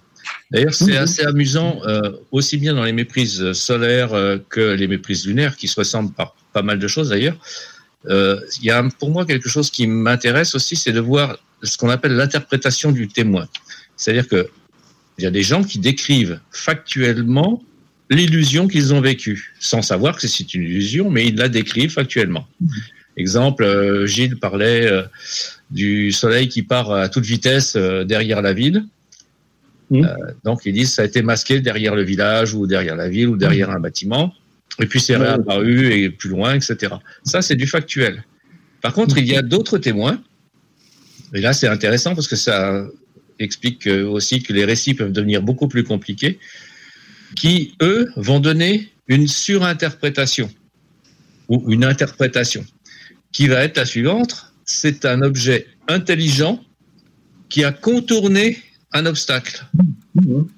Et là, on bascule dans quelque chose d'autre qui est au-delà de la simple illusion perceptive. On arrive dans de l'interprétation qui se réfère à des idées sous-coupiques, euh, d'engins intelligents, guidés, etc. Et ça, c'est important de regarder euh, dans les témoignages si cette bascule existe ou n'existe pas. Mhm. Mais, mais dans, le cas dont, je, parlais, euh, ce, qui les, a- confortés dans leur euh, opinion que c'était un ovni, c'est que tout le long de la ligne enfin, rectiligne vers Paris, avant qu'elle bifurque, le, phénomène est toujours là. Il l'impression, il donne pas l'impression de bouger, quoi. Et brusquement, quand ils prennent, la- quand, quand le train prend la, la courbe, hop, ça part d'un coup. quoi. On a l'impression que le truc prend de la vitesse. Et Ça, c'est on a- ça qui vraiment les a Je me, permets, totalement je me permets de prendre la parole, excusez-moi, cher Gilles Durand. On a un Oui. super beau cas d'école quand même euh, sur le, pour le projet Helios, c'est le cas de Fatima en 1917. Oui, oui, certainement. Il y en a d'autres. hein. Il y en a d'autres. Deux, deux petits points. Euh, pour la méprise avec le soleil, on peut constater qu'elles sont quand même moins fréquentes que les méprises lune. Ça, ça peut avoir euh, un certain nombre d'explications. Euh, avant avant d'en parler, simplement dire que ben, pour le, une, faire une reconstitution d'une méprise soleil, c'est plus facile qu'une méprise lune. Il suffit de revenir un an après. Donc, on peut déjà plus facilement euh, reconstituer, donc vérifier facilement sans attendre 18 ans. Et bien sûr, il y a les logiciels aussi, ils sont toujours aussi utiles que pour la Lune. Euh, donc, je disais pourquoi sont-elles moins, moins nombreuses À mon avis, ça peut tenir à- en partie à l'explication suivante c'est que le témoin, euh, les témoins, au niveau du soleil, ils savent toujours à peu près quelle heure il est, soit en regardant leur montre, soit en regardant l'atmosphère. Et donc, ils savent s'ils sont au coucher du soleil au lever du soleil. C'est quand même les, deux moments favoris pour les méprises. Donc, euh, ils ont plus facile de penser à la présence du soleil qui se couche ou du soleil qui se lève. Alors que pour la Lune, c'est pas du tout le cas. La Lune, elle se lève pas toujours à la même heure. Elle, se- elle, elle éclaire pas toute l'atmosphère quand elle se lève, beaucoup moins que le soleil. Et les, et, euh, les, les gens qui ne s'y intéressent pas, il y a que les astronomes amateurs, euh, et encore pas toujours, euh, qui peuvent savoir que la Lune est, elle est dans telle phase, elle est, elle est croissante, décroissante, gibbeuse, en, en croissant, elle se lève à telle heure ou elle se couche à telle heure. Euh, on peut être beaucoup plus surpris de voir la Lune à un endroit auquel on s'attend pas. Le Soleil, on ne va pas le trouver euh, au, à l'ouest quand c'est le matin, on ne va pas le trouver à l'est quand c'est le soir, etc. Donc, Oui. c'est facile d'anticiper, même sans être astronome amateur, d'anticiper sur le Soleil que d'anticiper sur la Lune. un petit ajout, euh, toujours dans le sens de ce que Gilles est en train de dire en ce moment, euh, à propos de la fréquence des méprises solaires et lunaires.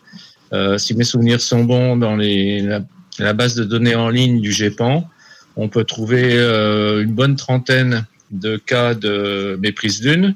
Je dis ça de mémoire, hein, parce que là, j'ai fait pas mal de cas, donc euh, euh, allez revérifier. Et par contre, des méprises avec le soleil, on n'en trouve que 6 ou 7, euh, dont une est un phénomène qui n'est pas vraiment le soleil, mais une colonne solaire, c'est-à-dire que c'est pas une vue directe du soleil, mais une colonne qui se dresse euh, lorsque le soleil est bas sous l'horizon. Ça confirme qu'il faut euh, des conditions météo assez particulières, voire même très particulières, pour qu'il y ait ce type de méprise, et notamment des conditions météo où le ciel est gris, l'ensemble du ciel est gris, euh, de façon à ce que les gens n'aient pas trop de repères sur justement le, le moment de l'heure. euh, Enfin, c'est c'est quelque chose qui donne une ambiance très particulière et qui aide à être un petit peu désorienté au niveau temporel. Quand tu parles de la Lune et de la colonne, de colonne solaire, c'était juste pour ajouter un point aussi où j'ai eu plusieurs fois moi des témoignages de gens euh, sur les phénomènes liés au Soleil, notamment les parélies. Où euh, euh, je me rappelle d'un ufologue à l'époque dans les années 80, c'était la première fois qu'il voyait une parélie. Pour lui, il l'avait identifié comme étant, enfin une parélie partielle, hein, euh, à l'horizontale, à gauche du Soleil ou à droite du Soleil en hiver. Le phénomène était tellement beau, lumineux en arc-en-ciel, sur une zone très très localisée, qu'il avait cru qu'il voyait un ovni. lui. Voilà, c'était ma, ma précision. Il il y a le soleil, et il y a des phénomènes liés au soleil. Quoi. Oui, tout à Ah, fait. avec la Lune, avec la Lune, on peut trouver des paracélènes euh, aussi. Oui, aussi, oui, bien sûr. Des, des, comment, des, des, des anneaux, des anneaux lunaires euh, partiels aussi. Moi, j'ai photographié une antélie, par exemple, mais ça, c'est avec le soleil, bien sûr. J'ai eu une antélie, donc c'est assez rare, mais c'était, ça ressemblait à un bout de, de comment, de- d'arc-en-ciel, ni plus ni moins, mais c'était à l'opposé du soleil.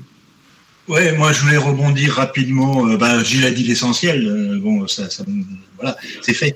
Euh, ce que je voulais dire, c'est que moi, dans, dans ma carrière entre guillemets euh, d'en- d'enquêteur ufologue, euh, j'ai eu, je peux dire, j'ai eu que trois cas avérés de méprise avec le soleil. Euh, dont deux dans la même ville, euh, et je crois que Gilles t'en a parlé tout à l'heure, euh, Gilles Durand. Euh, c'est à Torigny notamment, euh, où c'est euh, bon, ce sont les conditions atmosphériques qui font ça. hein. Euh, la première, c'était euh, dans les en fin des années 70, avec une, toute une toute, euh, toute une classe d'école. hein, euh, donc c'était à Torigny. euh, la- L'institutrice devait être Madame Thatcher, je crois. Ça s'invente pas. Euh, et qui a vu avec euh, avec ses élèves le soleil se fragmenter en plusieurs morceaux et monter vers le ciel. Et puis la seconde, c'était un peu plus spectaculaire parce que c'est en couverture de lumière dans la nuit. Euh, toujours Mhm. à, à Torigny, le- c'était là, c'était un petit mois après.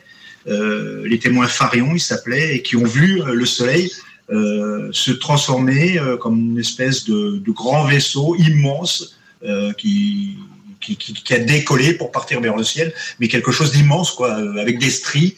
Et le hasard a fait que quelques années après, euh, alors que j'étais avec Francine chez, chez ma belle-mère, euh, elle avait reçu une carte postale en provenance euh, d'Angleterre.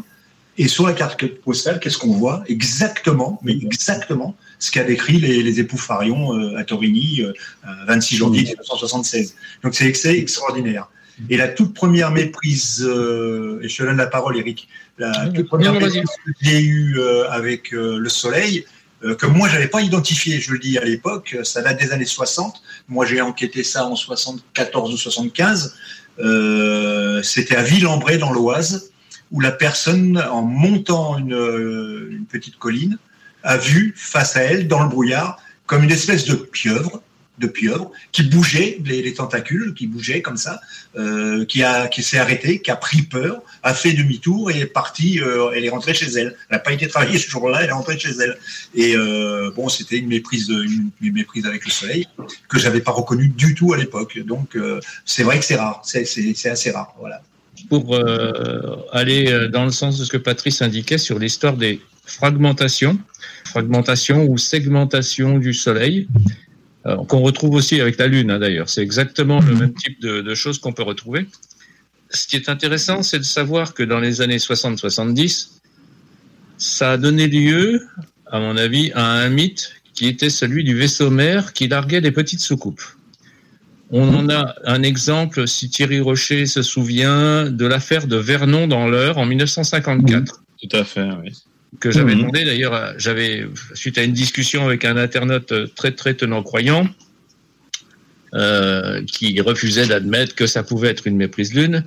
J'avais fait le pari que on- en allant vérifier sur site, on retrouvait on trouverait une configuration particulière euh, et une direction particulière qui correspondrait à la lune. Et je crois que c'est Thierry donc qui est allé sur site, c'est ça Thierry hein? Oui, et donc euh, qui a fait la vérification et il s'est avéré que euh, effectivement ça correspondait bien à ce que je pensais. Donc on était là, je crois, dans une méprise d'une et le, le récit était que euh, c'était un ovni qui avait émis des petites soucoupes lumineuses qui étaient sorties par le dessous et puis qui ensuite étaient re-rentrées à l'intérieur du vaisseau. Donc ça, c'était le, le schéma type de ce que ce qui a été appelé euh, à l'époque, euh, la belle époque des Lumières dans la nuit, euh, vaisseaux, les vaisseaux mères qui larguaient des petites soucoupes de reconnaissance. Donc cette particularité de, de- des nuages en fait qui fragmentent l'image du Soleil ou du disque solaire ou de- du disque lunaire a donné donc une sorte de petite mythologie interne à, à l'ufologie. Je voulais rebondir simplement sur Eric et sur le- l'idée d'Eric concernant les, les cas potentiels, enfin typiques d'une certaine époque euh, avec les vaisseaux mères et les soucoupes. Euh, là, on rebondit sur les cas de la vague de 54, mais euh, les cas diurnes aussi, qui eux ont une autre explication possible. Mais mais je voudrais, je voudrais rajouter quelque chose, c'est que dans le cas de Vernon, personnellement, je pense que les petites soucoupes, ça pourrait être des oiseaux. Parce qu'on est au-dessus de la Seine, hein, faut pas oublier. Oui, mais il y a, y a beaucoup trop de, de similitudes avec d'autres cas de méprise solaire ou lunaire où il y a le même type de description. Il y a certains témoins même qui décrivent une sorte de zigzag qui descend en dessous ou une échelle qui descend, une échelle lumineuse qui descend en dessous. Tout ça, ce sont des. Ouais, c'est marrant parce que dans, dans mon, dans mon cas de 2004, là, j'ai pas détaillé, mais à un moment donné, il y a une sorte de comment de tire-bouchon est qui, est- qui est visible. En fait, c'est juste euh, la, la frange d'un nuage qui est éclairée, quoi. Oui, c'est ce que je te dis. Oui, oui, c'est. L'histoire de la fragmentation, c'est exactement ce qui se passe avant que la moitié supérieure de, soit, soit cachée et que ce soit la moitié inférieure qui soit visible. Il y a une phase où il n'y a eu plus qu'une bande lumineuse. Oui, oui. Et en plus, dans ces cas-là, comme la majorité du temps en ufologie, euh, on n'a strictement aucune information sur l'acuité visuelle du témoin. Donc forcément, quelqu'un qui ne portait pas ses lunettes ou qui a- n'a pas été chez ophtalmo, surtout dans les années 60-70, on n'y allait pas tous les ans, on dit tous les cinq ans. même carrément. Ouais. Donc euh, on avait aussi là des potentiels, euh, des potentiels de méprise, ne serait-ce qu'avec l'acuité visuelle, quelqu'un qui voit un peu flou, ou qui a une cataracte parce qu'il a plus de 70 balais, etc. Enfin, il y a plein d'exemples de ce Ouais. genre-là où euh, on peut. euh, Il y, a- il y a aussi euh, l'exemple des ufologues eux-mêmes après enquête qui ont complètement déformé le témoignage. Tout à fait. C'est ben, c'est un cas qui est dans Saros d'ailleurs, mais qui a été repris avant par euh, le Géos. Où on- dans une des diapositives du Géos, quand ils présentaient leur, euh, leur diapositive en public, il y a une diapo où il y a une voiture sur la route, Oui. et il y a une boule lumineuse derrière, enfin de- devant la, la- la voiture, là, loin devant la voiture, c'est la Lune, parce que ça a été démontré depuis. Et, sauf que là, la boule lumineuse, elle est devant le paysage. Voilà. Donc, ça modifie complètement le témoignage. Voilà. Là, on a, on a euh, figé à tout jamais l'observation, tu vois, par cette euh, illustration complètement tronquée. Gilles Durand, c'était quasi un sport euh, dans, dans Lumière dans la nuit à l'époque. Hein. Euh, avec des couvertures qui n'avaient rien à voir avec ce que décrivait le témoin. Euh, bon, c'était pour le visuel. Et c'est vrai que ça trompe beaucoup de monde, hélas. hélas. Ah, quoi que- enfin, moi, je suis je suis d'accord que il y avait un gros défaut dans Lumière dans la nuit, euh, c'était de, de faire des comment ça s'appelle, de, que les enquêteurs dessinaient eux-mêmes à la place du témoin. Ça, c'était le gros gros problème. Mais euh, je reste quand même assez satisfait. Pourtant, je suis assez critique. Assez satisfait des représentations qui étaient faites euh, sur les couvertures de Lumière dans la nuit, où euh, parfois, c'est rien que la couverture permettait de comprendre. Donc c'est que quand même, c'était pas si mauvais que ça. Il y avait des inspirations, du, des éléments du paysage qui étaient Mhm. assez bien restitués. Hmm. Hmm. Alors, je, je voudrais juste dire quelque chose sur l'affaire de Torini. La forme qu'a- qu'a été observée, la forme qu'a pris le soleil au moment où le témoin l'a observé, a un nom technique. Ça s'appelle un soleil en tabatière. Du fait bah, aujourd'hui, bien sûr, ça ne veut plus rien dire à personne, parce qu'on n'utilise plus de tabatière. En fait, c'était la forme des, des pots à tabac euh, du 19e siècle. Et du 18e aussi, sûrement avant. Voilà. Ouais, ben, pareil, euh, quelqu'un qui fait un petit tour sur Internet et qui cherche euh, soleil couchant ou rayon vert va avoir Mhm. tout un tas de jolis exemples de soleil fragmenté et déformé. Ah, je, vais, je vais donner un exemple caractéristique. C'est la couverture du Matin des magiciens en édition de poche. C'est une photo prise en Antarctique ou en Arctique, je ne sais plus, d'un soleil qui vraiment à la forme d'une soucoupe. Alors, si vous avez le bouquin chez vous, reprenez-le et regardez la couverture. C'est le soleil. Et en fait, euh, vraiment, il a la forme caractéristique de la soucoupe des envahisseurs. Deux petits exemples précis, deux petits cas particuliers euh, à signaler. Le premier qui montre l'intérêt d'aller sur place et que l'enquête à distance a parfois ses limites. C'est un cas qui, qui m'est arrivé dans les Vosges euh, d'une boule rouge euh, très basse sur l'horizon. Le témoin raconte tout ça. Bref, euh, on cherche bien sûr, ça, ça faisait penser la Lune. On cherche la Lune euh, et on ne trouve pas la Lune dans cette direction. Et loin, et loin s'en faut. Et en fait, la Lune était bien haut levée, mais complètement dans une de la Lune haut levée dans une baie vitrée, qui était dans un azimut complètement différent. Et donc, si on ne passe pas à cette possibilité-là, on élimine la Lune alors que bah, c'est elle. Ça, c'est le premier exemple. Le deuxième exemple lié au Soleil, euh, qui peut créer aussi des, des- méprises. On a parlé des, effets induits par le Soleil, comme le disait euh, Thierry, euh, des, paralyses et autres. Il y a aussi le reflet du Soleil sur des éléments très brillants, comme des toitures, des panneaux solaires, ou sur des baies vitrées, sur une montagne au loin. On peut être ébloui à plusieurs kilomètres par une lumière très violente dont on n'arrive pas à donner la forme, donc euh, ça devient rapidement une boule, ou si c'est petit, un point très lumineux, euh, bien plus lumineux que pourrait l'être Vénus, alors que c'est simplement le reflet du Soleil. Et ça ne dure que quelques minutes, parce que le Soleil bouge bien sûr dans le ciel de 4 degrés par, 15 degrés par heure, 4, degrés, 4 minutes, euh, 1 degré. Euh, donc en quelques minutes, le, flash, la lumière très violente disparaît, apparaît ou disparaît, et on peut complètement euh, se tromper, être trompé par ça. Bien sûr, c'est pas du tout dans la direction du soleil, et ne pas passer au soleil. Bah, sur, sur euh, des exemples de reflets. Alors là, c'est pareil. Il y a, on rentre dans quelque chose de beaucoup plus compliqué euh, parce que ça fait rentrer deux objets, donc le soleil plus un autre objet. On trouve ça avec les avions ou les planeurs qui se trouvent au loin. Et euh, même un avion de ligne en altitude, à partir du moment où il ne fait pas de traînée visible, lorsqu'il est au-dessus d'un soleil qui est bas sur l'horizon, euh, à un moment donné, il se met à faire une gigantesque perle extrêmement lumineuse et qui peut très bien impressionner les gens et qui fait qu'ils vont pas comprendre parce qu'ils ne verront pas ni traîner d'avion ni l'avion parce qu'il est trop loin. Un autre exemple de reflet qui, moi, m'avait un petit peu étonné, parce que j'ai eu plusieurs témoignages euh, de méprise avec la famille de mon ex-femme, et entre autres, euh, celle-là, qui, vraiment est intéressante, c'est-à-dire un reflet. Alors, le- le soleil se couche, les nuages sont éclairés par le soleil, et se reflètent dans une mare. Et donc la mare est en contrebas, la personne est, est au-dessus, et elle voit un- une sorte d'oblong euh, rouge, euh, rouge assez lumineux, alors que le- les nuages ne sont pas, autant que ça. En fait, il y a une sorte d'amplification de, la, couleur.